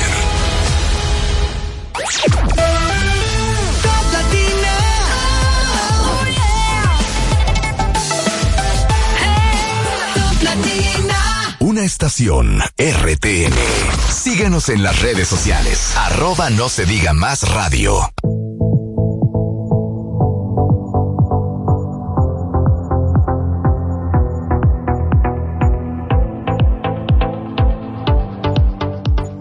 Venga amigos de vuelta y no se diga más a través de Top Latina. Bueno, esto es... Un viernes Un caliente. encendido. Sí, sí, sí. Pero yo voy a, bueno, primero vamos a darle la bienvenida, ¿verdad? Al invitado, para después empezar la entrevista de una manera distinta. Y ya les voy a decir cómo. Vamos a darle la bienvenida al buen amigo de Línea Ascensión, ministro de Obras Públicas, además de uno de los más importantes dirigentes del PRM. Bienvenido. Bienvenido. Ministro, antes de hablar, no, no se me asuste, no se puede Ah, estamos aquí todos Como hoy es viernes, antes de empezar a hablar de los temas de obras públicas, de gobierno, de política, que también vamos a hablar hoy, ¿qué hace usted los viernes? Bueno, este caballero tiene la virtud que me ha sacado sonrisa en, en, en entrevista. Eh, bueno, señores, muy buenos días, muy complacido de, Bienvenido. de estar con ustedes. Mira, los viernes normalmente es un día para mí igual que los otros días en cuanto a la carga de trabajo. En jueves y viernes, en algunas ocasiones, lo utilizo para ir a supervisar obras. Eh, salgo de la oficina, por eso ando así, de aquí voy para eh, supervisar la construcción del tribunal, eh, del Palacio de Justicia de Santo Domingo Este, inclusive allá voy- estaré con el presidente de la Suprema Corte de Justicia, quien nos acompañará en esa inspección. Pero me suelo poner así un poquito Más romper relajado, con, claro. con, con la formalidad y la rigidez que a veces eh, nos imponen las posiciones que ocupamos. Pero cuando terminan esos recorridos, esas inspecciones, un traguito, una, cenita, no. Mira, eh, los viernes no, yo suelo más los sábados. Eh, los sábados cuando no estoy con el presidente en el interior o no estoy en actividades políticas, eh, me voy al Conde. Ahí tengo Conde con Beriño. Una peñita, una peñita. Conde con Beriño con un amigo hermano, Héctor Pérez Mirambó, eh, desde el año Fresco. 1985. No había nacido ninguno de ustedes. Estoy yo frecuentando ese lugar y eh, siempre ahí me encuentro con personas eh, que, eh, que ese es el punto de convergencia, eh, de ver, de, de, de ver. Yo soy una persona con un espíritu un poquito bohemio, aunque de- se me ve muy formal, pero soy un poco eh, bohemio, me gusta el arte, me gusta la música, la poesía, Wow, eh, ahí me- la pintura, el arte en todas sus manifestaciones, Alex. Usted va a O tener la belleza, chulo, la chulo. belleza en todas sus manifestaciones. Usted va a tener que venir otro día para que hablemos de esos temas. Pero vamos a volver a nuestra realidad. Va- Vamos a hablar, de- vamos a empezar por gestión, por gobierno, por rendición de cuentas que acaba de ocurrir el día martes, para luego entrar en política, que no se nos va a ir de aquí sin hablar de política, por supuesto. Pero en el tema de la rendición de cuentas del presidente, el presidente hizo una... Media hora habló de obra pública. Sí, hizo un recorrido por muchas obras, Sí. cosa que mm, supongo sorprendió a muchos de los que venían desde hace mucho tiempo escuchando que este es un gobierno sin obras, que este es un gobierno que no puede mostrar una sola obra, que el presidente Abinader no hay una obra que muestre el discurso de la oposición. Quien lo escuchó y tenía eso en mente, quien escuchó el discurso, dijo, pero ve acá, sí hay muchas obras. Cuéntenos cuál es la realidad, cuántas obras se han hecho en esta gestión en estos casi cuatro años y cómo va el tema, más allá de lo que dijo el presidente en el discurso. Al presidente le faltó tiempo para hablar de las obras de obras públicas y de otras grandes realizaciones que viene desarrollando el gobierno. Eh, un discurso de cerca de dos horas. Hubo temas y, aspectos que por una razón, reitero, de tiempo, no pudo eh, abordar y otros solamente eh, lo abordó de modo bastante resumido. Mira, el hablar de que este gobierno no ha hecho realizaciones físicas, ya de eso no se puede hablar. No se puede hablar porque la contundencia de los hechos, las obras físicas, no se pueden ocultar. Si yo digo que estoy interviniendo, que construimos, terminamos la extensión eh, de la hípica, los que viven por ahí saben si estoy hablando verdad o estoy hablando mentira. Si hablo de que la autopista de San Isidro de dos, se llevó de dos a ocho carriles. Las personas que viven ahí saben si lo que estoy diciendo es verdad o es mentira. Y inclusive los que empezaron eh, con ese discurso hoy están entrampados en su propia realidad. Porque hablaban a la población ver que lo que decían no se correspondía con la realidad, es parte de ese bajo posicionamiento que quienes asumieron ese discurso hoy tienen y es en muy buena medida el resultado o el reflejo de ese tipo de, de acciones, de políticas, de estrategias o de tácticas que provocaron los resultados de las recién pasadas elecciones. No voy a teorizar ni hablar, oye, ya aquí no hay que hablar de encuesta. Aquí lo que hay que hablar es de un hecho controvertido, que fue el resultado electoral del pasado 18 de febrero. Y tiene que ver con todo ello, esa construcción eh, sobre elementos que se desmoronaron. Y yo, cuando me hablaban de esto y me decían, mira que fulano Perencejo está diciendo que ustedes no están diciendo que no están construyendo obras, yo decía, díganlo, oye, ojalá lo amplifiquen más, amplifíquenlo más, que lo digan más alto, porque cuando se, se concluyan las obras o las propias poblaciones en donde se están desarrollando son los primeros que van a desmentir y van a conocer las intenciones de quienes han asumido este discurso. Quiero decirles, y eh, vengo a hablar no solamente de obras públicas, sino de las realizaciones que en diversos aspectos ha desarrollado el gobierno. En ocho años, los dos presidentes que han antecedido al, al actual gobierno duraron los dos ocho años. El mérito que reconozco, yo soy una persona que reconozco las cosas buenas que hace el otro. El metro de Santo Domingo fue una iniciativa correcta del gobierno de Leonel Fernández. Se hizo una línea del metro, o dos líneas del metro en su gobierno.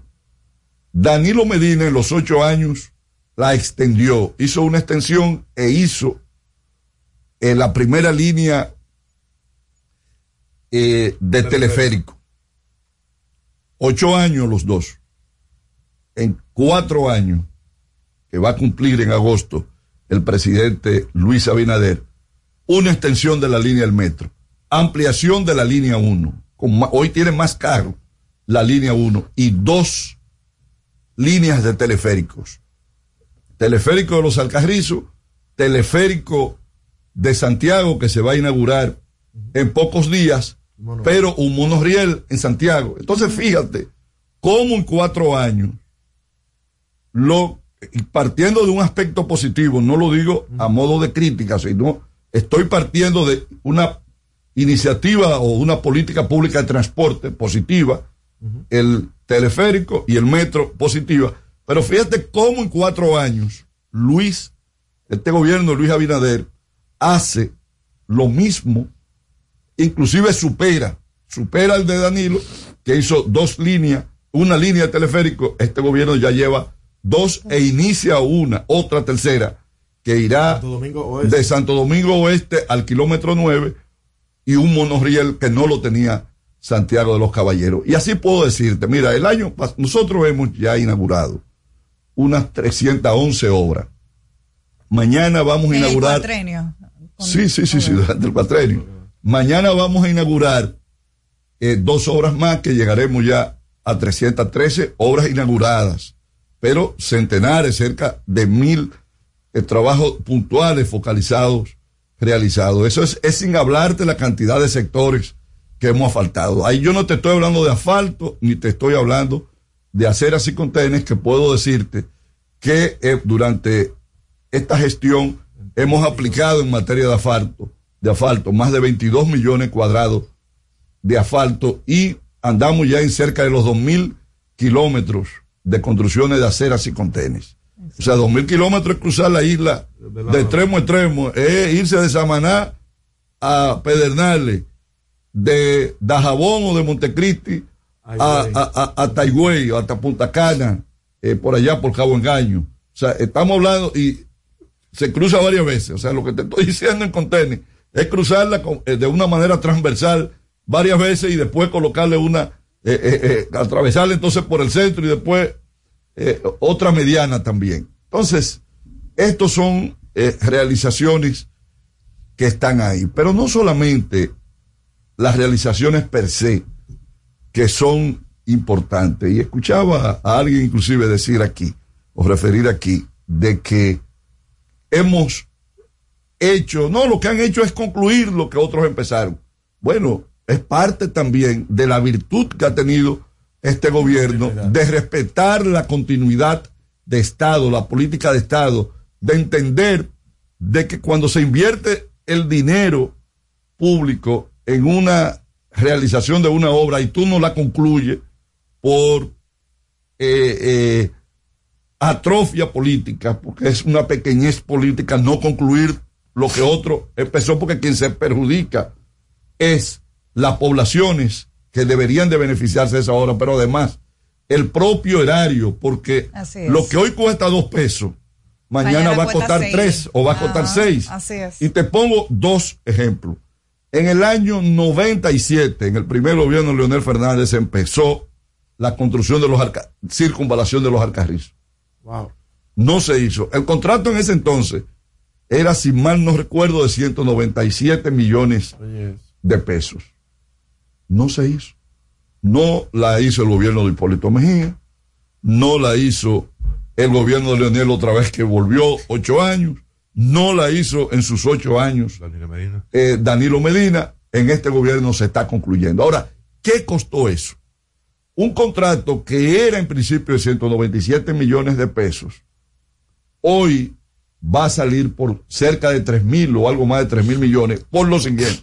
Primero por el costo El en el tiempo tiempo. que pasó, claro. Pero pasó lo siguiente, sobre el trazado de la vía que estaba definido, y tú el que se mudó ahí. se aposentaron miles de personas de familia. Sí. Hoy hemos tenido que expropiar Desplazar, movilizar. 1.300 viviendas para poder darle paso a la avenida. Entonces, ¿qué le ha costado esto? Pero además, si tú en ese tiempo, en casi 30 años, tú calculas el costo que le ha costado a los miles de ciudadanos que viven en los Alcarrizos, cómo eso ha afectado su calidad de vida. En los Alcarrizos es de los pocos lugares que no hay una plaza comercial, ¿Verdad? que no están las grandes tiendas de supermercado, porque no hay el espacio. Entonces, en esas condiciones, eh, no se desarrolla una comunidad. O sea, esa falta de continuidad de política de Estado,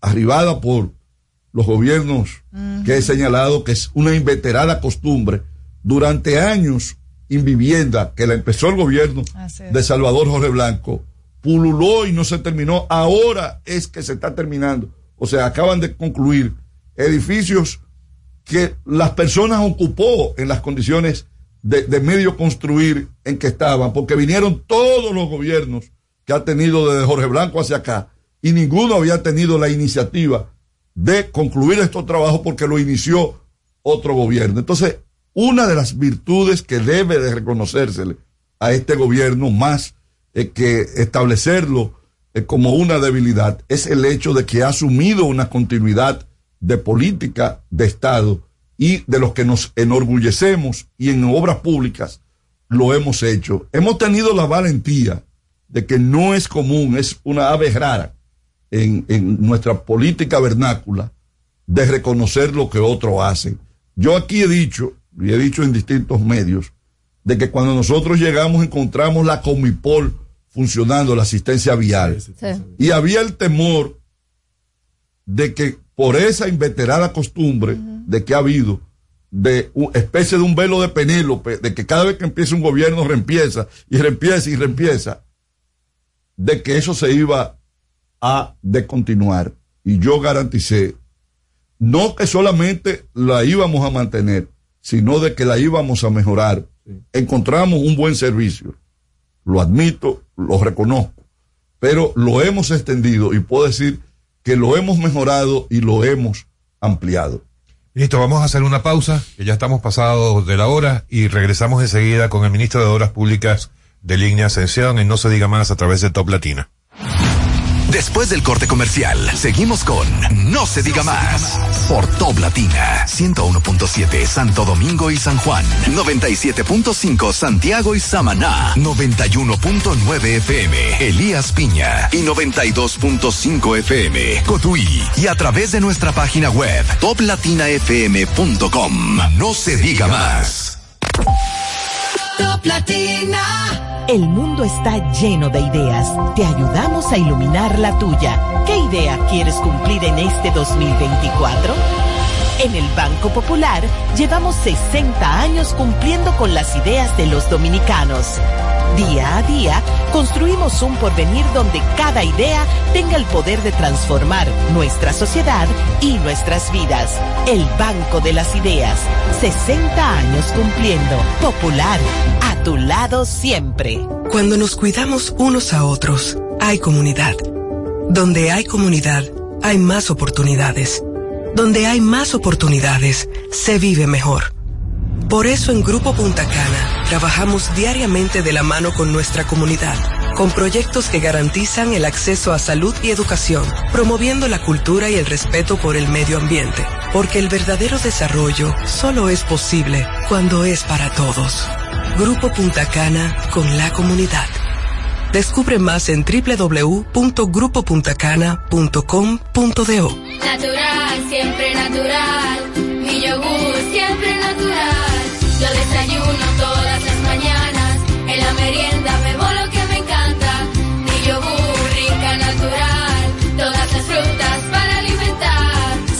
lo mejor de la naturaleza en un yogur con menos azúcar y mejor sabor. Encuéntralos en sus distintas presentaciones.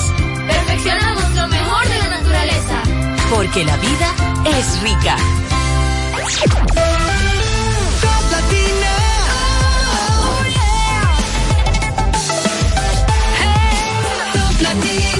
Una estación RTN. Usted escucha No se diga más en Top Latina.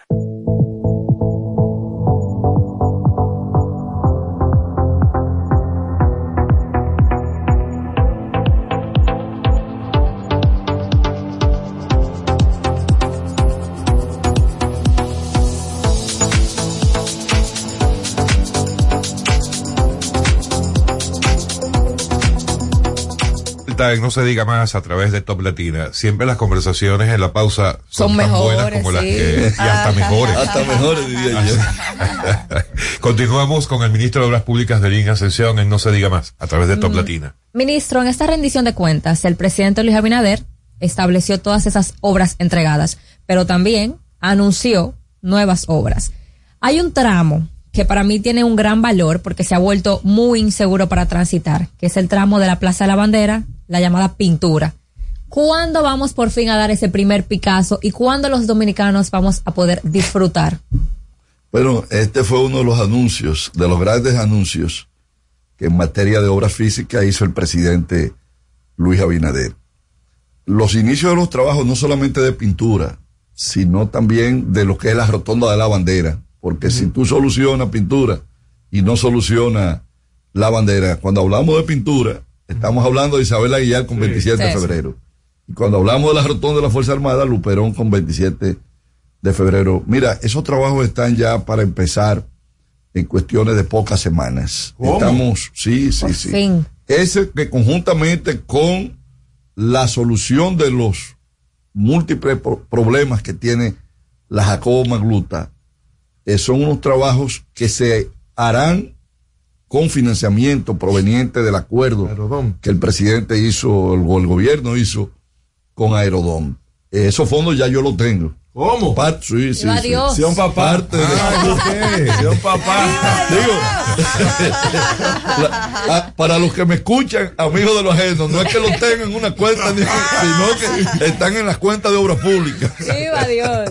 Sí, no, en, el acuerdo implicaba que a los 10 días de firmado íbamos a recibir 300 millones de dólares y lo tenemos. O sea que lo, lo digo para como una muestra de, de seguridad y de garantía de que los trabajos se van a iniciar por temas financieros.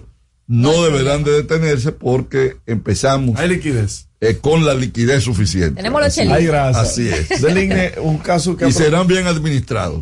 un caso que ha preocupado mucho, y perdóname, digo, una pregunta de rigor hacia el público, es el tema de, de bueno, lo que ha causado eh, la caída del, del muro del paso a desnivel de la 27 de febrero con Máximo Gómez.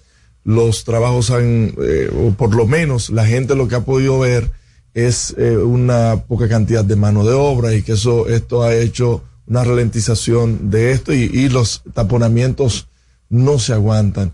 ¿Cuándo y, y cuál ha sido la causa también de, de si hay alguna ralentización en el trabajo y cuándo por fin podremos tener eh, la apertura de, de ese túnel? Máximo, ahí eh, se aplica la teoría de Albert Einstein de la relatividad.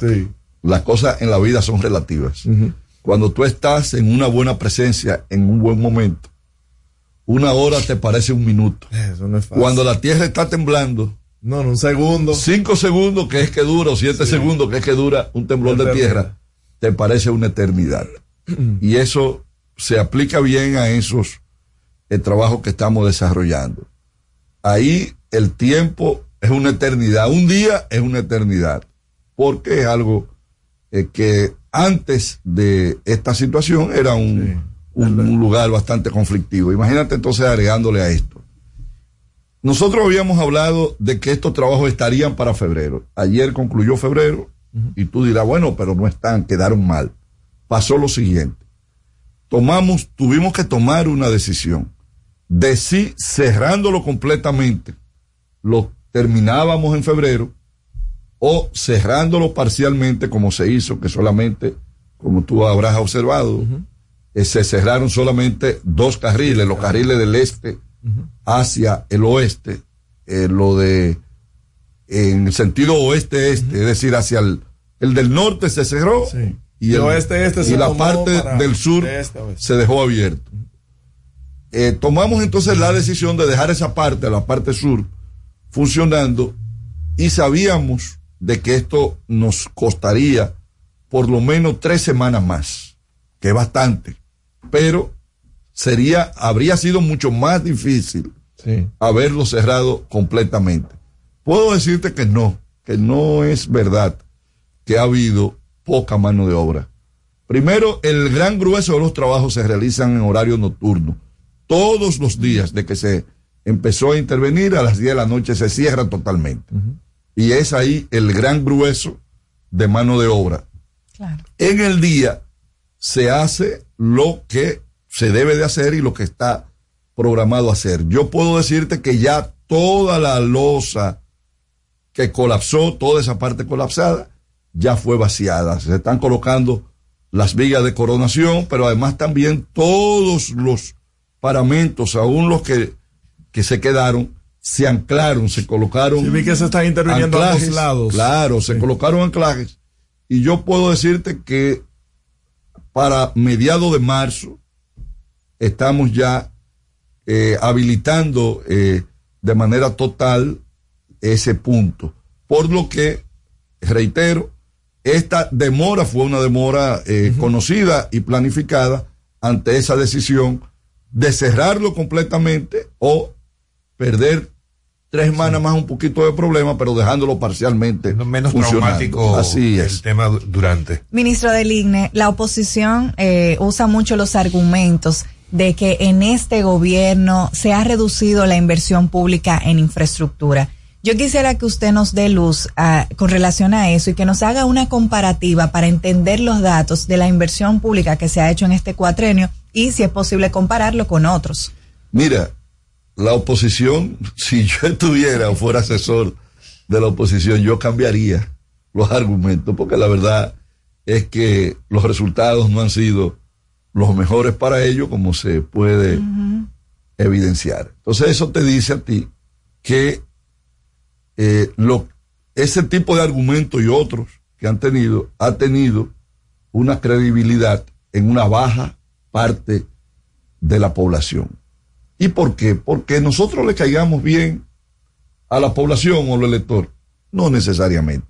Sino porque, te reitero, cuando las personas que viven en la carretera que va de Villa Elisa, en Montecristi, hasta Punta Rusia, la Ensenada, le hablan de baja inversión. Dicen, pero teníamos 40 años esperando esta carretera y esta gente la están Claro. construyendo.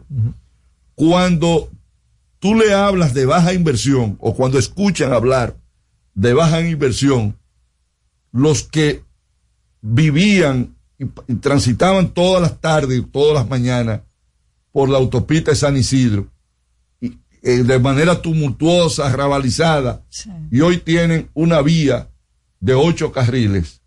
Dicen, oye, pero toda la vida nosotros estuvimos esperando esto y ahora es la primera vez que se hace. Entonces, fíjate, es el tipo de, de, de argumentos que se utilizan y de cosas que se dicen. Esta es una población inteligente. Por eso te lo explico de esa manera y te lo puedo traducir también en cifras. El año pasado nosotros invertimos, el- la inversión en, en infraestructura del Ministerio de Obras Públicas fue de 40 mil millones de pesos, la más alta en los últimos 10 años. En momento, cumpliendo con la ley, porque antes era bueno con empresas que tenían financiamiento eh, y llave abierta y proyectos llave en mano y sin licitar contrataciones directas, sin registrar contratos en Contraloría. Y hoy nosotros cumpliendo la ley, licitando, hemos hecho más de 900 procesos de licitación. Aquí nosotros encontramos el asfalto que se otorgaba de grado a grado y nosotros tenemos que has- hemos hecho y tenemos que hacer licitaciones porque así nos manda la ley, nos los exige también el presidente. No hay un solo contrato que estemos ejecutando que no esté registrado en la Contraloría de la República. Entonces, no obstante, cumpliendo la ley, puedo decirte de que podemos comparar los cuatro años con cualquier cuatro años. Y en cuatro años nadie ha hecho más inversión y más realizaciones públicas eh, de, infraestructura que la que ha hecho este gobierno de Luis Abinader. Ministro, tenemos que hacer una nueva pausa. No, pero Eh, ustedes tienen que darme más tiempo o traerme más a menudo. Eso sí. Pero Amigo, ya volvemos con el ministro de Línea Ascensión. Usted escucha No se diga más en Top Latina. Top Latina. Aprendo en el colegio.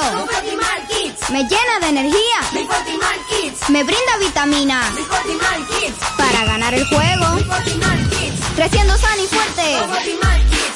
Todos tomamos Fortimal Kids. Un brazo de poder en cada cucharada. Fortalece el sistema inmune de tus hijos con Fortimal Kids, fuente de omega, vitaminas A, D y extracto de malta. Con rico sabor a naranja. Un producto de laboratorios Dr. Collado.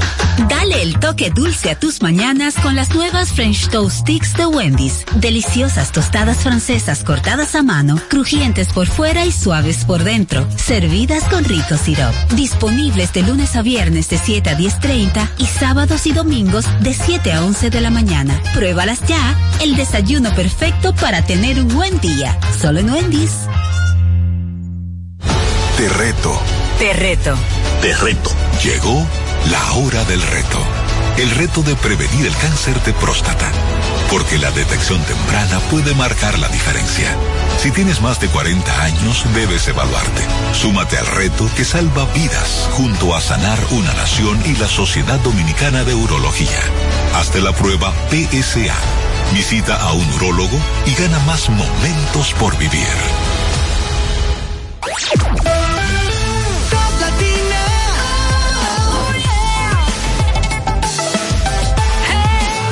Latina. Estación RTN. Síguenos en las redes sociales. Arroba no se diga más radio. Seguimos conectados con ustedes en No se diga más por Top Latina.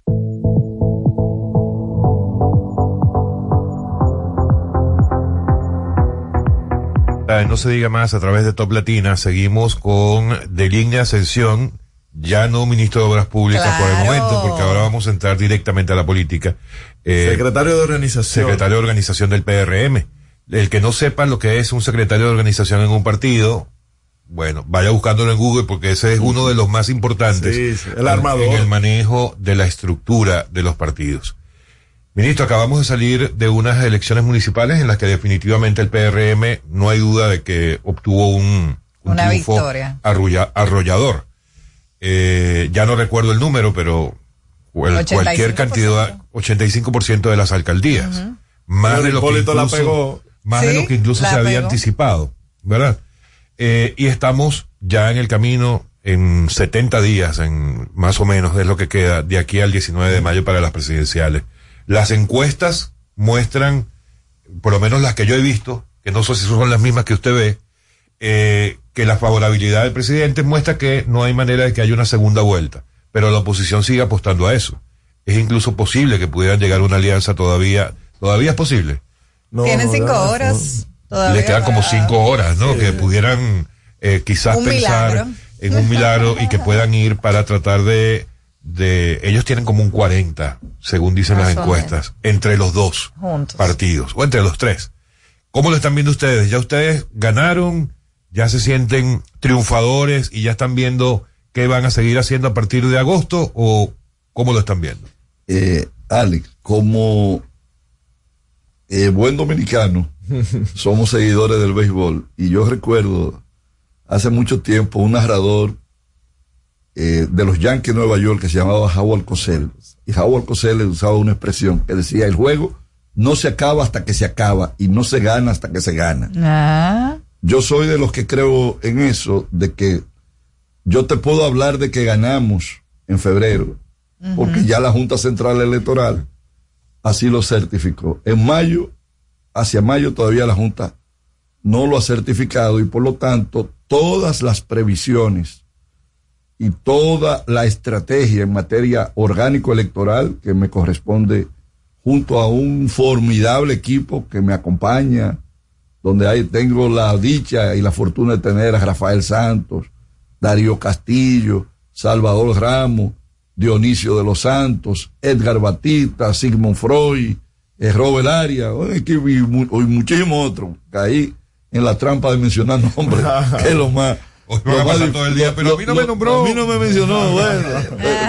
cualquier cosa es por el tiempo que no Sí, me dieron sí, en el sí. programa. Culpa mía. Así es. Mira, entonces, eh, nos estamos preparando para repetir la victoria de febrero, repetirla en mayo. Inclusive aquellos aspectos que sentimos que no funcionaron a cabalidad como lo planificamos, hacer eh, correcciones. No hay una persona, inclusive voy a hablar en primera persona, más duro consigo mismo que yo. O sea, yo soy una gente totalmente autocrítico y, eh, y veo las cosas de una perspectiva, trato de verlas de una perspectiva distinta como ven la gente, ven los demás eh, las cosas. Por eso puedo decirte que eh, las cosas van bien, no hay razones para que las cosas resulten de una manera distinta, porque las razones que han hecho que el presidente Luis Abinader no es magia, es trabajo. Es trabajo en el gobierno, es trabajo en lo político, es un estilo de gobernar distinto que ha establecido el presidente Luis Abinader. Es un afianzamiento de la institucionalidad, es darle al país lo que el país necesitaba, las grandes movilizaciones. Y fíjate que yo pudiera hablarte de la obra y arrogarme de decir que soy parte del protagonismo del posicionamiento del gobierno y del partido por el tema de las obras. Esto es importante. Pero lo más importante, tú sabes que ha sido, que este ha sido un presidente que ha levantado la bandera de la transparencia. Aquí las grandes movilizaciones que este país ha tenido en los últimos 40 años fueron las que se hicieron por transparencia, Así fueron es. las que se hicieron por la institucionalidad. Entonces, al haber levantado esta bandera e inclusive ir más allá de lo que probablemente la población exigía o esperaba, es lo que ha hecho que este gobierno que encabeza el presidente Luis Abinader tenga eh, el posicionamiento que tiene, a veces hasta contrapelo de nosotros mismos, eh, los que le acompañamos, que entendemos de que no, porque mucha gente están acostumbrados o estamos acostumbrados al viejo estilo de política. Pero el primero que entendió y nos ha hecho, a fuerza de su liderazgo, entender de que las cosas cambiaron, de que este es un nuevo país y de lo que este país necesita y quiere es un afianzamiento de la institucionalidad, es la humildad de los funcionarios. Fíjate, anoche, y hago una infidencia, estábamos con, con Jean-Louis conversando con el presidente de que a veces hay funcionarios que llegan a los peajes y no tienen el paso rápido y quiere que le abran. Y se da, o sea, hay personas, eh, a veces funcionarios medios y, y personas con la misma gente que andan conmigo, yo tengo eh, que a veces que decirle, no, no, no, no, el comportamiento de ustedes tiene que ser este. Entonces, ¿qué dice el presidente? En el próximo gobierno, en el próximo consejo de gobierno, ese es un tema. Porque aquí nadie puede estar por encima de la norma y ningún funcionario, mientras más alta es su posición, es el que debe dar más el ejemplo. Entonces, este tipo de cosas que se ven pequeñas, esto sería algo simple, pero establece una diferencia. Y las diferencias son las que permiten que el ciudadano se forje una idea y decida al momento en donde ejerce la máxima soberanía que es en el voto, lo haga de una manera como lo ha venido haciendo en los últimos procesos. Luego de este tsunami de febrero en los pasillos de Palacio se dice que es con un 60. Sí, trabajamos para 60. Nuestra meta en la vida, máximo, uno tiene que tener meta. tiene que tener un objetivo. Dicen, dicen los honroneros que cuando ellos se paran en el ron, miran para allá, para el center. Y su mira es darle al center. Entonces, nuestra meta es ganar con un 60. Y nosotros, en las primarias, nos pusimos como meta de que íbamos a movilizar el 25% de nuestro padrón. Esa fue nuestra meta en la primaria. Tú lo recordarás. Bueno, nos equivocamos. Fue el 33. Ahora nos pusimos como meta ganar el 70% de los municipios y los distritos. Nos volvimos a equivocar. Ganamos sobre 80. Y ahora la meta que nos estamos poniendo es ganar con el 60%. Probablemente nos equivoquemos y sea un poco más del 60. Ministro, eh, hablemos de las senadurías. Eh, las claves en las que pudiera todavía haber algún tipo de duda o que todo el mundo le está prestando más atención.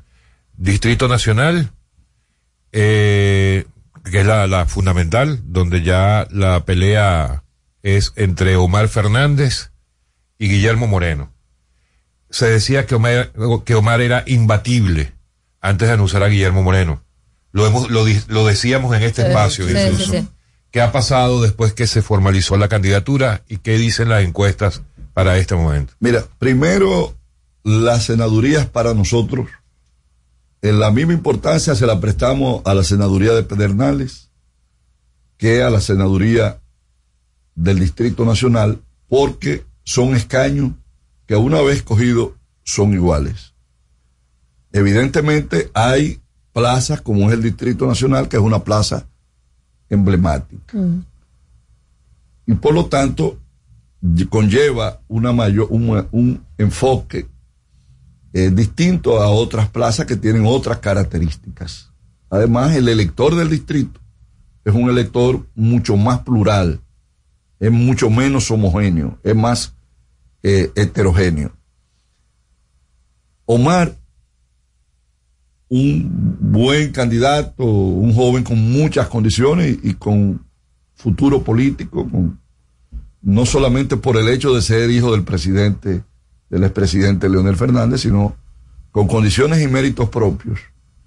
Eh, pero se enfrenta a un partido, sobre todo a una alianza de partido con un posicionamiento eh, bastante bueno en una plaza donde uno de los lugares donde el PRM es más fuerte es en esta plaza, tiene que ver, viene también de la tradición, fue la plaza que por muchos años también dominó el PRD, luego se debilitó por los problemas de esa organización, pero el PRM ha reasumido y en muy buena medida hereda parte de esa tradición de esa plaza. No tengo la duda de que Guillermo Moreno ganará eh, ganará y esta, esta plaza.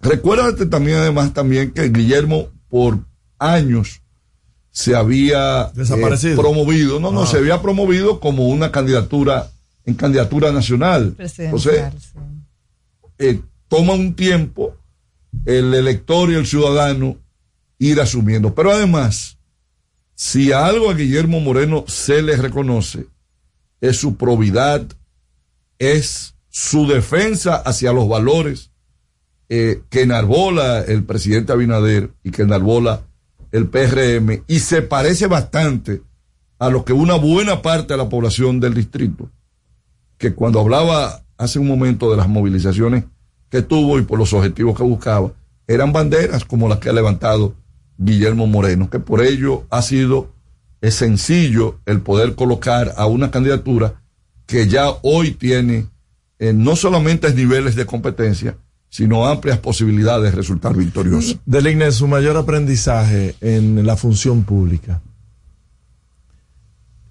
Mi mayor aprendizaje en la función pública, Máximo, yo vengo de muchos años de ejercicio público. Comencé en el año 1979 en el Seguro Social como mecanógrafo 2. No había nacido yo y ya usted era mecanógrafo. Mecanógrafo 2. Eh, fue lejos. Eh, y he, y fui pa- he ido pasando hasta llegar a esta eh, posición.